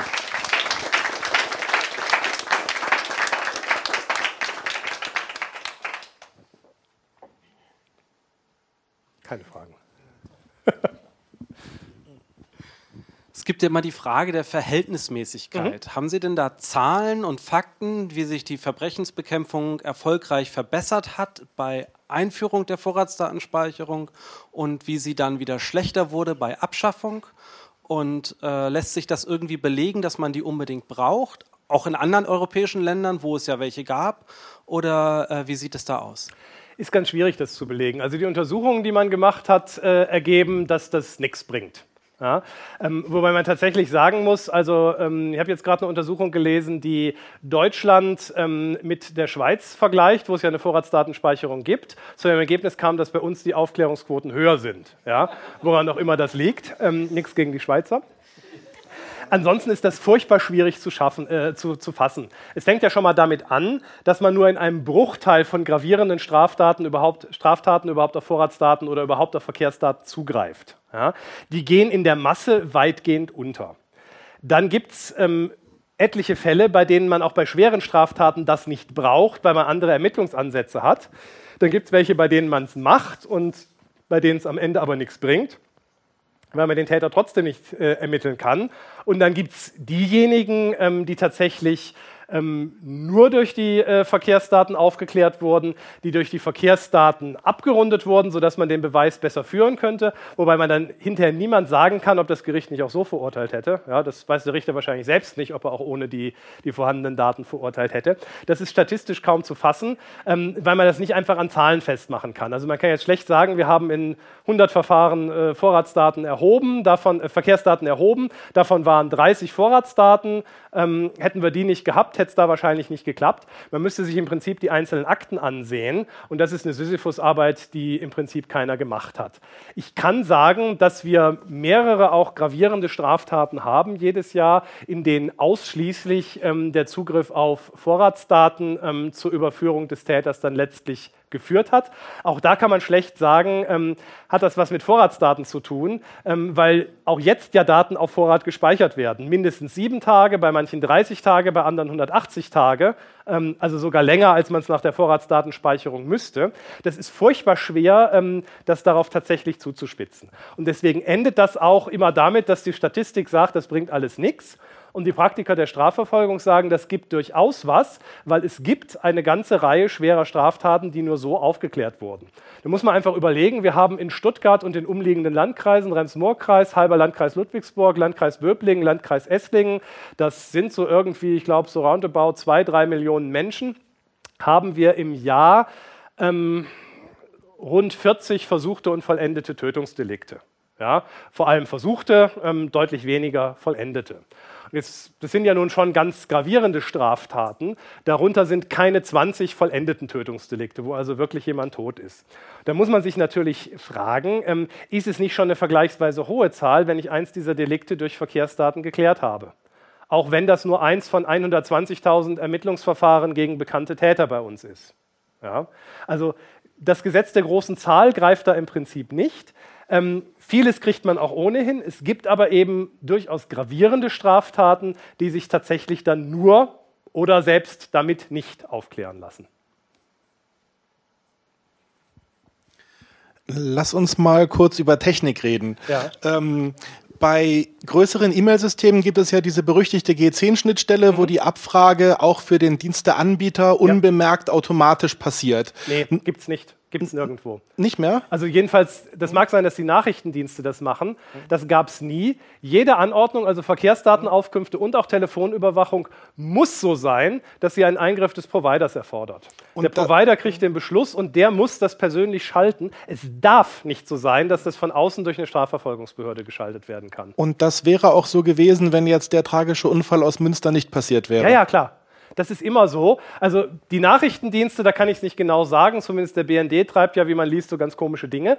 Aber Strafverfolgungsbehörden und Polizei, ähm, die schicken eine Anordnung schriftlich oder inzwischen elektronisch zu dem Provider hin. Und da muss dann jemand hingehen und die Schaltung vornehmen, beziehungsweise die Verkehrsdaten rausziehen und dann elektronisch zurück übermitteln. Das geht nicht automatisch, das erfordert einen manuellen Eingriff. Ähm, für die Telefonüberwachung gibt es Bereitschaftsdienste außerhalb der Geschäftszeiten, für die Verkehrsdaten nicht. Die kriegt man in der Regel dann immer erst so am Montag, so am Vormittag fürs Wochenende, wenn es mal eine Eilsache gab. Ja, also das darf nicht so sein. Ähm, das muss vom Provider kontrolliert werden können. Und manche Provider ähm, spielen sich da manchmal dann auch so ein bisschen zum Ersatzrichter auf und sagen, also dieser Beschluss gefällt uns aber nicht, wir hätten ihn lieber andersrum. Ja, ähm, da kann man dann lange streiten und mit äh, Tod und Teufel drohen. Das Ergebnis ist, entweder holt man einen neuen Beschluss und faxt den auch noch oder man kriegt halt nichts. Ja, das kann man dann hinterher möglicherweise klären, aber das hilft einem dann ja akut nicht. Und die Faxnummern, an die das geht, waren bis vor kurzem eigentlich auch immer 0900 Nummern. Muss man jetzt auch mal so ganz wertfrei sagen. Ja, nochmal zurück zu den großen Zahlen. Ja. Ähm, wenn es so wenig Fälle sind, in denen das überhaupt eingesetzt werden darf, ja. und es jetzt einen Aufwand machen würde, die alle durchzugucken, ob die nur deshalb gefunden worden sein könnten, mhm. ähm, dann frage ich mich doch, das ist ein massiver Einbruch in die Grundrechte ja. aller Deutschen auch und vor allem Unschuldiger. Diesen kleinen Aufwand bei einer Ermittlung mit zu erfassen, ob man diese Ermittlung führen konnte, weil ja. man die Vorratsdatenspeicherung benutzt hat oder nicht, finde ich, ist ein ganz kleiner Aufwand im Gegensatz zu dem riesen Grundrechtseingriff. Und das sollte der Polizei oder den Strafverfolgungsbehörden es wirklich wert sein, ja. diesen Nachweis zu führen und eventuell dann auch kritisch zu hinterfragen, gibt es vielleicht eine Alternative, die weniger massiv in die Grundrechte eingreift und ähnliche oder vielleicht sogar andere oder bessere Ergebnisse mhm. liefert. Aber da sehe ich wenig Kreativität auf der Strafverfolgungsbehördenseite. Vielleicht überzeugen Sie mich. Da kann man mehrere Punkte zu sagen. Zum einen sind es die kleinen Sachen, die sich summieren. Die Staatsanwaltschaften, die das machen müssten, weil die Polizei ja nicht weiß, wie es ausgegangen ist und was wir damit treiben, ähm, leiden schon jetzt darunter, dass viel zu wenig Personal da ist, ähm, sodass die Begeisterung für, ähm, ich sag mal, weitere Aufgaben da extrem gemindert ist. Und ähm, es fehlt in der Regel auch so ein bisschen die Einsicht in den Sinn, weil in den Verfahren, die man selbst bearbeitet hat, weiß man ja nun, ob sinnvoll war oder nicht und nimmt das dann auch in die nächsten Verfahren hin. Das in eine Statistik zu schreiben, die dann irgendwann immer weiter hochgeht und dann beim Bundesamt für Justiz äh, landet, ähm, führt zu vergleichsweise wenig Begeisterung. Wenn es vorgeschrieben ist, macht man das. Es gibt für die Telekommunikationsüberwachung, ähm, wird das mit erfasst, ob das dann entsprechend ähm, weitergeholfen hat oder nicht, was schon schwierig genug ist, jetzt zu beurteilen, ob das entscheidend war oder nicht. Da wird es gemacht. Ähm, für die Verkehrsdatenerhebung gibt es meines Wissens diese Vorschrift nicht, es sei denn, das müsste ganz neu sein. Und ähm, also wenn man eine Statistik weniger führen muss, die man von Hand führen muss, dann macht man das wirklich gern. Und ähm, Es ist tatsächlich so, ähm, natürlich evaluiert man das für sich selbst und auch im Kollegenkreis oder setzt sich auch mal hin und sagt, da ist jetzt ein Antrag von der Polizei, das so und so zu machen. Ähm, macht das denn überhaupt Sinn? Ähm, soll man das überhaupt tun? Ist das verhältnismäßig? Und ähm, wir lehnen gar nicht so wenige Anträge ab. Auch äh, unter dem Gesichtspunkt, dass zumindest bei unserer Abteilung die Polizei viele Anträge schon gar nicht mehr stellt, weil ähm, die Entscheidung, auch ohne dass wir telefoniert haben, dann schon klar ist. Ja. Und man muss natürlich auch mal sagen, ähm, der Eingriff, der insbesondere durch die Funkzellen passiert, ähm, da darf man tatsächlich mit Fug und Recht darüber streiten, wie groß der tatsächlich ist. Letztlich ähm, wird da ein Datenbestand erfasst, der in irgendeiner, man würde hoffen, Datenbank faktisch in irgendeiner großen Excel-Tabelle landet, ähm, oh ohne dass damit direkt klar ist, zu wem diese Rufnummer gehört und ohne dass damit weiter groß was passiert. Ja, also ich bin sicher, dass ich in äh, verschiedenen Maßnahmen schon selbst drin gewesen bin, weil ich dann gewusst habe, als ich den Beschluss beantragt habe, dass ich zu dieser Zeit an diesem Ort war. Ja. Ich kann das aber schlicht nicht sagen. Ähm, äh, weil ich mir die, die Daten nicht habe vorlegen lassen und ähm, weil ich da rausselektiert worden bin. Also auch da muss man sich tatsächlich fragen, ähm, wie groß dieser Eingriff denn tatsächlich ist. Das Problem an der ganzen Vorratsdatenspeicherung ist ja auch weniger der Eingriff durch die Nutzung äh, im Rahmen des Gesetzes, sondern die Befürchtung, was man mit den Daten sonst noch machen kann, wenn man sich halt nicht ans Gesetz hält. Das ist ja aus meiner Sicht das entscheidende Argument. Wenn man tatsächlich nur auf die legalen Zugriffsmöglichkeiten guckt, ist das eigentlich auch unter dem Gesichtspunkt der Verhältnismäßigkeit kein großes Problem. Das Problem fängt damit an, dass kein Mensch weiß, was die Menschen beim Provider, die da halt berechtigt sind, mit den Daten treiben, dass kein Mensch von außen weiß, was die Polizei mit den Daten treibt und dass natürlich auch keiner weiß von außen, was die Staatsanwaltschaft mit den Daten treibt. Dieses Problem des möglichen Missbrauchs ist aus meiner Sicht das entscheidende Argument, was man dagegen wiegen muss. Dass jemand in eine Funkzelle reingerät, dessen Rufnummer da drin ist ähm, und man sagt, naja, also pff, das gibt jetzt nichts und einen Kreuztreffer gibt es auch nicht und dann schlummert das irgendwo in der Datenbank, das halte ich tatsächlich für, kein, für keinen besonders faktischen Eingriff. Ähm, jetzt höre ich zwei Punkte daraus. Der erste Punkt ist, Sie scheinen massiv unterfinanziert und äh, personal unterbesetzt zu sein. Denn ansonsten wären das ja keine Probleme, sondern einfach äh, normales Doing, sag ich mal.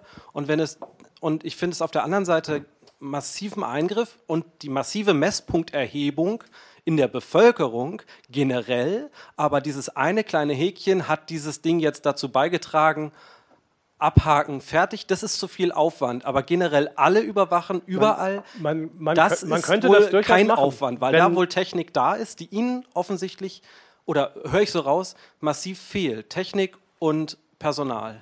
Sehe ich das richtig? Oder, also das Vor, ist so. vor, vor allem Personal. Ja, ja, Ja. klar, vor allem Personal. Wie, wie gehen wir damit ja vor? Denn eigentlich kann ich, mit, kann ich es nicht verstehen, dass ein Rechtsstaat es sich nicht wert ist, um die Gesetze einzuhalten, zu evaluieren und besser zu werden, das Personal auch dafür aufzuwenden, was dafür notwendig ist. Also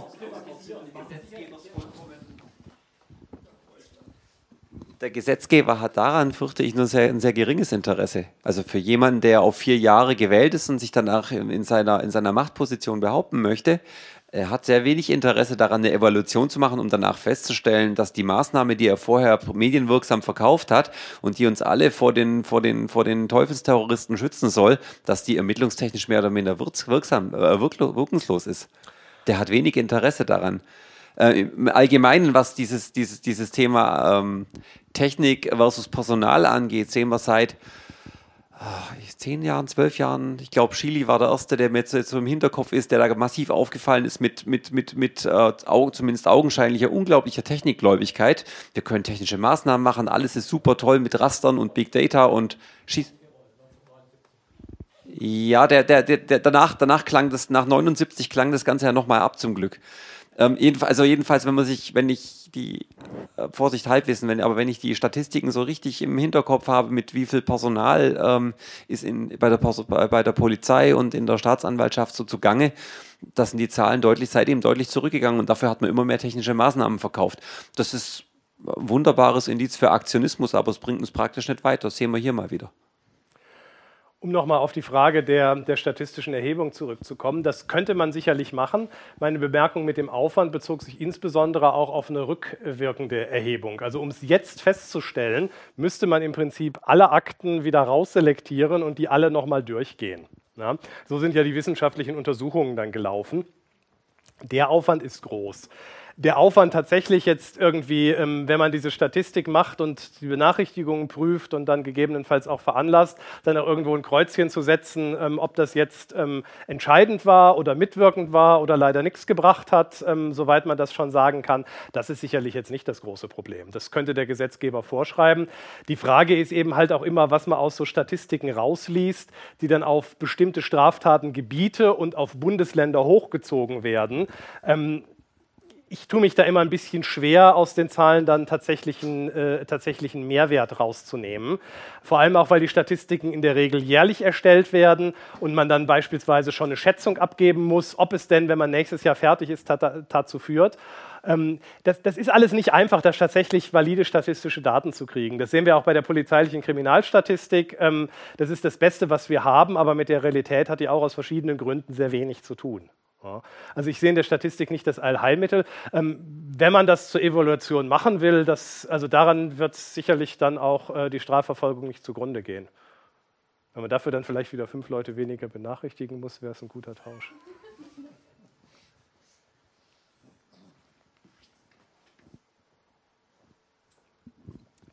Ähm, bei dieser Einführung der Technik, der Vorratsdatenspeicherung, wie sieht man denn da den äh, Erdogan-Faktor?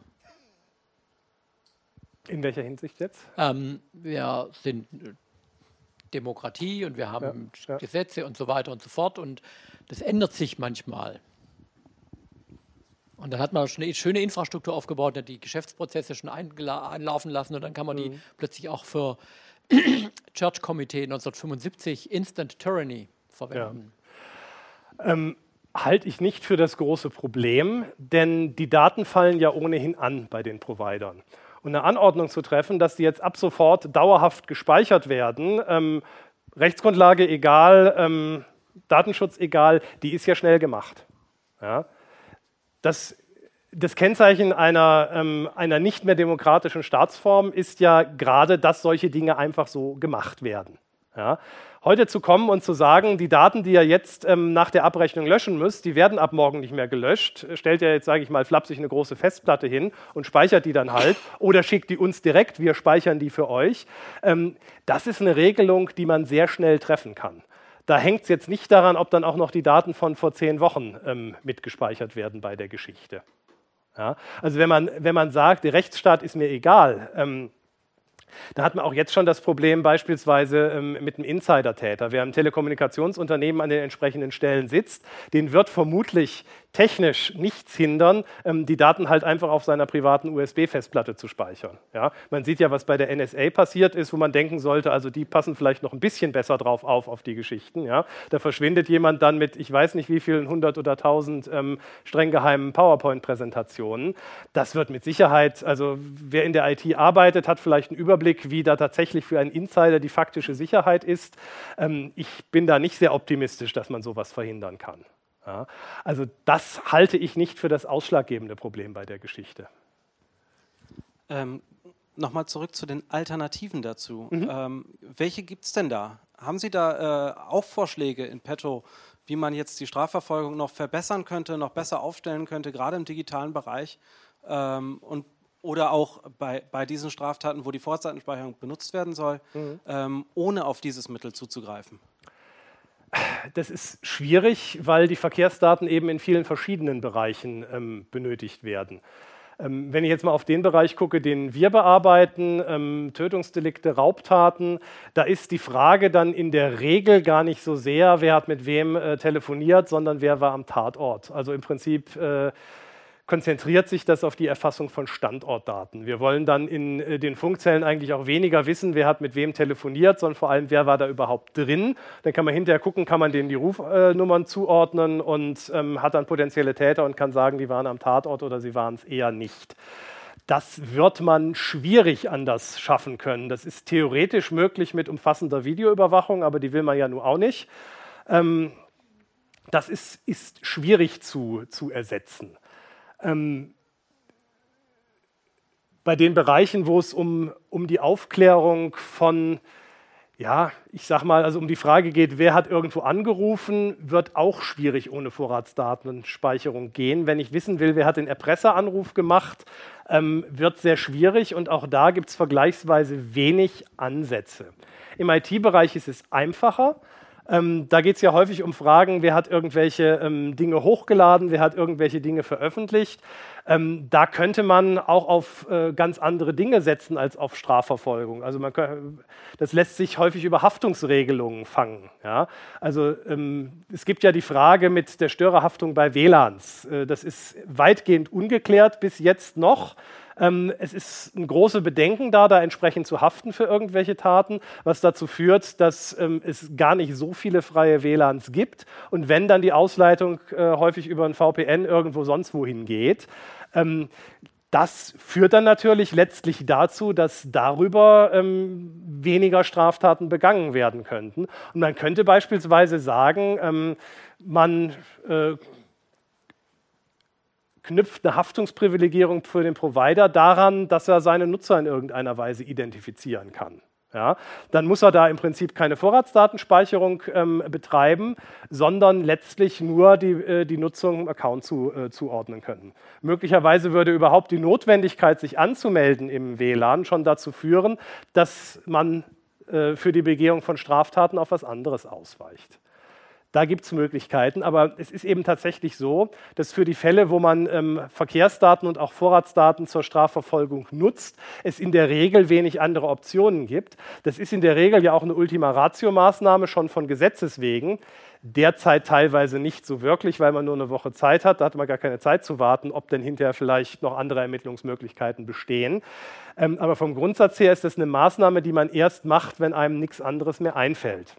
Also die Anträge von der Polizei kommen andersrum. Da wird in der Regel zuerst die Funkzelle und die Verkehrsdatenüberwachung beantragt und dann wird ermittelt. Ähm, aber wir machen das dann schon so, dass wir sagen, jetzt macht erstmal und dann meldet ihr euch nochmal. Ähm, soweit nicht wir tatsächlich auf diese Wochenfrist achten müssen. Ähm, wenn man das versucht, dann ist schon gar nicht mehr so viel anderes übrig. Es ist ja auch so, dass das vergleichsweise aufwendig ist, auch für die Polizei, wenn sie das auswerten muss. Ja? Also aus so einer Funkzelle irgendwelche Telefonate rauszusuchen, das ist ja auch kein Spaß und mit diesen Datenmengen umzugehen. Ähm, das macht man eigentlich nicht ohne Grund, ähm, nur damit man was gemacht hat. Also deswegen tue ich mich tatsächlich schwer, ähm, damit äh, äh, da andere äh, entsprechende Vorschläge zu machen. Ähm, das ist schwierig. Also da, wo es tatsächlich darum geht, wer hat irgendwann mal mit wem kommuniziert äh, in der letzten, äh, in der Tatzeit, die irgendwann gestern oder letzte Woche war, oder wer war an einem bestimmten Standort. Ähm, da hat man entweder die Verkehrsdaten bzw. die Standortdaten oder man hat sie nicht. Ja. Und äh, wenn man sonst nicht weiterkommt, wenn es keine klaren Zeugenaussagen gibt, wenn es keine Videoüberwachung gibt, die irgendwie zufällig einen Täter mit erfasst hat, ähm, dann bleiben einem halt entweder die Verkehrs- und Standortdaten oder gar nichts. Ähm, ich würde sagen, in der überwiegenden Zahl der Fälle kommt da am Ende nicht gar so viel raus ähm, bei äh, diesen ganzen Verkehrsdatenerhebungsgeschichten. In manchen Fällen ist es dann tatsächlich der Durchbruch.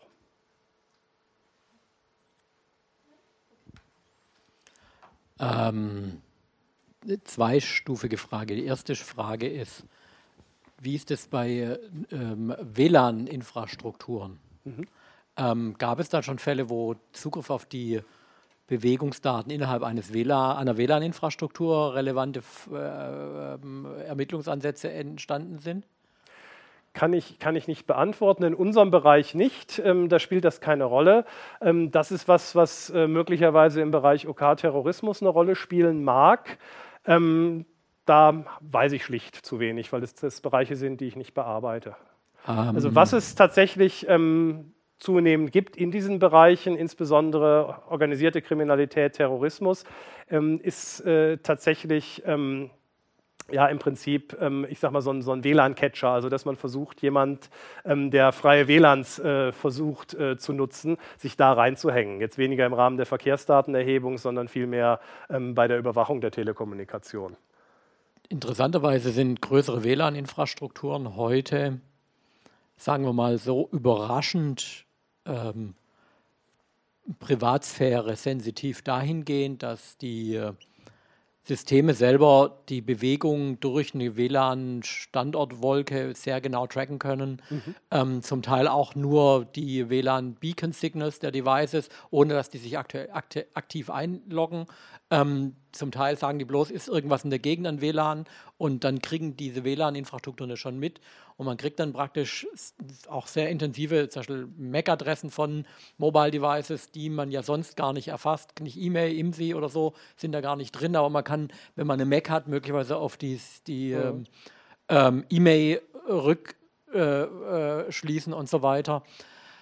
Da gibt es dann praktisch so eine Froschkochen-Geschichte, ähm, wo die äh, Daten, die in dieser Umgebung äh, ähm, anfallen, immer komfortabler, umfangreicher werden.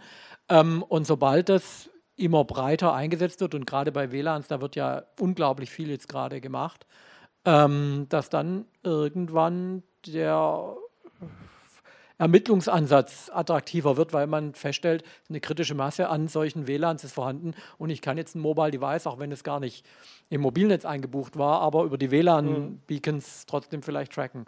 Und da mache ich mir dann Sorgen, Stichwort wieder dieser Erdogan-Effekt, ähm, da wird es ja dann schon unangenehm für die Bürgerinnen und Bürger. Also muss ich sagen, den ganzen Bereich habe ich so gar nicht auf den Schirm. Ich will nicht ausschließen, dass irgendwo eine Strafverfolgungsbehörde ähm, in, in dem Bereich, ich sage mal, versucht, Erfahrungen zu sammeln. Aber das ist äh, von dem, was wir machen und von dem, was auch unsere Polizeidienststellen üblicherweise auf dem Schirm haben oder technisch umsetzen können, weit entfernt. Also das endet im Prinzip mit, tatsächlich mit der Erhebung von, von Verkehrsdaten. Ähm, Aber das, was wir jetzt machen, war ja vor 20 Jahren. Ja, klar. Ja, weiß ich gar nicht. Mhm. Ja, klar. Also man muss ja immer die Dynamik der Technik gucken und auch die Dynamik des Technikeinsatzes durch ja. die staatlichen Stellen. Ja. Und da ist es auch noch überrascht, dass sowas überhaupt WLAN-mäßig relevant wird. Also mir war jetzt auch gar nicht so bewusst, dass man tatsächlich so genau die Geräte tracken kann, obwohl das natürlich Sinn macht. Ja, ähm, genau, also auch räumlich. Mhm. Ja, ich erinnere mich gerade, habe was dazu gelesen, ja. Ähm, nee, ist, ist bis jetzt gar nicht auf dem Schirm. Ist meist auch, ja, also in, in unseren Szenarien gar nicht, gar nicht so sehr relevant, aber jedenfalls eine Sache, die ich in meinem Kopf behalten werde. Sie hatten es während Ihres Vortrags auch kurz über das Thema Europa und eine europäische Perspektive. Ja. Mich würde interessieren, inwiefern sind die Regelungen auf europäischer Ebene ähnlich und in wie weit äh, kooperieren Sie da jetzt beispielsweise bei einem Angstszenario, Terrorismus dann auch mit anderen europäischen Ländern und können da beispielsweise auf Datensätze zugreifen oder so? Geht das überhaupt und wie würde das dann ablaufen?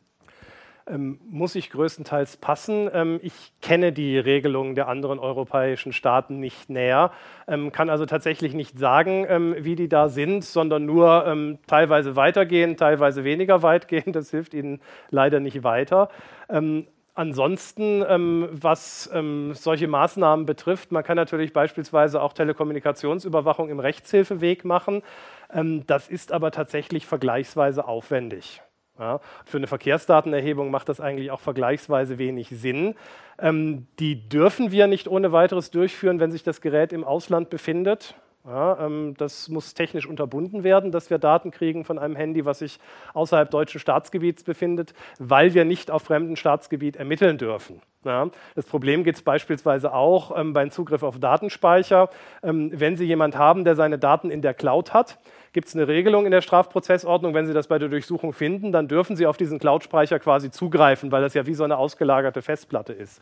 Liest sich toll, gilt aber aus völkerrechtlichen Gesichtspunkten nur, wenn dieser Cloud-Speicher in Deutschland steht. Wenn er im Ausland steht, ähm, dann dürfen Sie da nicht drauf zugreifen, weil Sie dann die Hoheitsrechte des Staates, in dem dieser Server steht, verletzen. Dann müssten Sie das im Prinzip auf dem Rechtshilfeweg anstoßen. Sie können sich vorstellen, wie effizient das ist. Da gibt es über die Cybercrime-Konvention Wege, das zu beschleunigen, damit die Rechtshilfe mit, ich nenne jetzt keine Namen, mit manchen europäischen Staaten nicht neun Monate dauert, ohne dass man irgendwie was zurückbekommt. Aber das funktioniert mit der Beweglichkeit der modernen Bevölkerung und damit auch der Straftäter innerhalb der modernen Bevölkerung überhaupt gar nicht. Sobald sie eine Landesgrenze überschreiten, das ist auch gerade im Bereich Cybercrime ein Riesenproblem, ähm, dann hechelt der Rechtsstaat mit Rechtshilfeersuchen immer noch hinterher, die man dann erstmal schreiben muss mit vorzüglichster Hochachtung, die ich mir zu entbieten äh, erlaube, die man dann in die entsprechende Sprache übersetzen muss, dann auf dem Geschäftsweg dorthin schicken muss. Da wird es dann wieder zurück übersetzt und an die richtige Stelle geschickt und dann sind schon mal ein paar Wochen rum und dann wird er losgelegt. Ja? Also so können Sie jemanden, der über mehrere Rechner beispielsweise irgendeine Datenverbindung fährt, kaum kriegen. Die Cybercrime-Konvention ähm, äh, sieht vor, dass es ein 24-7 erreichbares Netzwerk gibt, mit dem man zumindest nur vor Absicherung anstoßen kann. Das geht immerhin. Wenn Sie die Daten fürs Strafverfahren haben wollen, müssen Sie aber trotzdem auf dem Rechtshilfeweg hinterher hecheln. Also das ist noch nicht ganz in der Neuzeit angekommen, muss man einfach sagen. Mal eine Frage in die andere Richtung. Ähm, wir hatten jetzt ja diese Speicherfrist mit vier Wochen bzw. zehn Wochen. Mhm. Ähm, wie lange dauert es denn tatsächlich in den Verfahren zu beurteilen, ob man diese Ultima Ratio benötigt oder nicht? Ähm, also ich meine, bisher waren das ja diese sieben Tage, das, das sehe ich durchaus ein. Wenn man dann halt, wenn man dann anfängt zu ermitteln, ist das eher dieses, wir müssen es jetzt machen, weil ja. wenn es dann ein bis zwei Tage dauert, bis der Provider das rausgibt, hat man keine Zeit. Ja. Ähm, man muss ja auch erstmal den Antrag schreiben und dann muss man einen Beschlussantrag ans Gericht schreiben, dann muss das Gericht es prüfen, dann muss das Gericht es äh, unterschreiben und ausfertigen und wieder zurückfaxen und dann muss es ans LKA und der schickt es dann an den Provider. Also wir, wir haben schon, schon so Geschichten irgendwie dann am Freitag um 13 Uhr, wo man dann vorher anruft und sagt, kommt gleich ein Fax, eilt sehr, Datenverlust droht und das wird dann direkt weitergefaxt und dann schafft man es gerade noch, bevor die um 16 Uhr irgendwie äh, den Bleistift fallen lassen, beim Provider die Daten zu kriegen. Ähm, das, wann man weiß, ob diese Ultima Ratio greift, hängt sehr vom Fall ab. Wenn man weiß, man hat die Daten ähm, zehn Wochen sicher oder von, im Wege von Standortdaten vier Wochen sicher, dann kann man sich entsprechend die Zeit lassen und dann ermittelt man mal und dann sagt, macht man nach drei Wochen einen Schnitt und sagt, wo stehen wir denn? Ja? Haben wir irgendwas? Kommen wir da irgendwo weiter oder müssen wir noch darauf zugreifen? Das ist auch eigentlich der Gedanke des Gesetzgebers, ähm, dass man erstmal alles andere macht und nur wenn es gar nicht mehr geht, darauf zugreift. Ja, das wird tatsächlich im Moment so ein bisschen ausgehebelt dadurch, dass man im Prinzip das als eine der ersten Maßnahmen machen muss oder man kann es gleich lassen. Ja, wenn ich schon weiß, dass ich keine vollständigen mehr Daten mehr kriege. Ähm, also insofern wäre möglicherweise eine Vorratsdatenspeicherung unter dem Gesichtspunkt auch wieder grundrechtsschonender. Man weiß es nicht. Ja. Äh, das möchte ich jetzt so nicht propagieren, weil man, das, weil man das tatsächlich nicht weiß. Aber das würde die Sache tatsächlich entspannen und würde es auch ermöglichen, ähm, möglicherweise in vielen Fällen davon abzusehen. Ja. Wir hatten vor einiger Zeit einen Fall, da ging es um ein Kraftfahrzeug, das im Internet inseriert war und der Käufer kam dann und hat dann da angerufen, hat gesagt, wohin denn? Und dann kam ihn der Verkäufer abholen, sagte, ich fahre dich zu dem Auto hin und das endete dann irgendwo am Straßenrand an einem Wegesfeld mit äh, einem Elektroschocker, einem Messer und einer Pistole und ähm, er hatte dann zwar kein neues Auto, aber immerhin die 5000 Euro, die er dabei hatte zum Kaufen, die war los. Ja?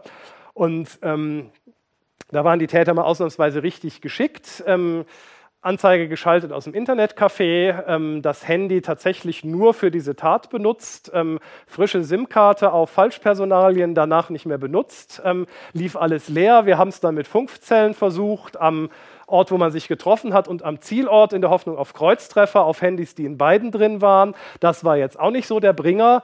Ähm, und dann hat sich allerdings herausgestellt, dass das Fahrzeug, mit dem die Täter ähm, den Geschädigten an den Tatort gefahren haben, ähm, in Stuttgart geparkt war im Halteverbot und dass der das Amt für öffentliche Ordnung da schon vorbeigekommen war und äh, diesem Fahrzeug ein Knöllchen verpasst hatte. Das wusste man, weil der Geschädigte einen Teil des Kennzeichens kannte, nicht das Ganze, und den Fahrzeugtyp äh, beschreiben konnte. Und ähm, hätte man so lange warten können mit äh, Verkehrsdaten und Funkzelle, bis man das dann nach 14 Tagen wusste, hätte man sich das alles schenken können. Ja? Dann hätte man vielleicht noch geguckt, was hat der für ein Handy und dann ganz gezielt auf dieses Handy Verkehrsdaten zu prüfen. Dann hätte sich zumindest die Funkzellen letzten Endes sparen können können. Ich glaube, die sind auch gar nicht mehr ausgewertet worden, sondern man hat direkt gesagt, ähm, das kann man jetzt alles knicken, ähm, das, das führt in die andere Richtung. Ja. Also wenn man da gewusst hätte, wir kriegen die Daten auf jeden Fall vier, wahrscheinlich sogar zehn Wochen, dann hätte man gesagt, jetzt macht erstmal alles andere, was euch einfällt und wir sprechen dann in drei Wochen nochmal drüber, ob wir das wirklich brauchen. Und da hätten wir es dann im Zweifelsfall sparen können. Wunderbar. Vielen, vielen Dank, Thomas, für deinen Vortrag. War ja doch sehr äh auch eine sehr schön anregende Diskussion, muss ich sagen. Das hat mich jetzt überrascht, dass es doch so lange ging und dass wirklich alle auch so lange durchgehalten haben.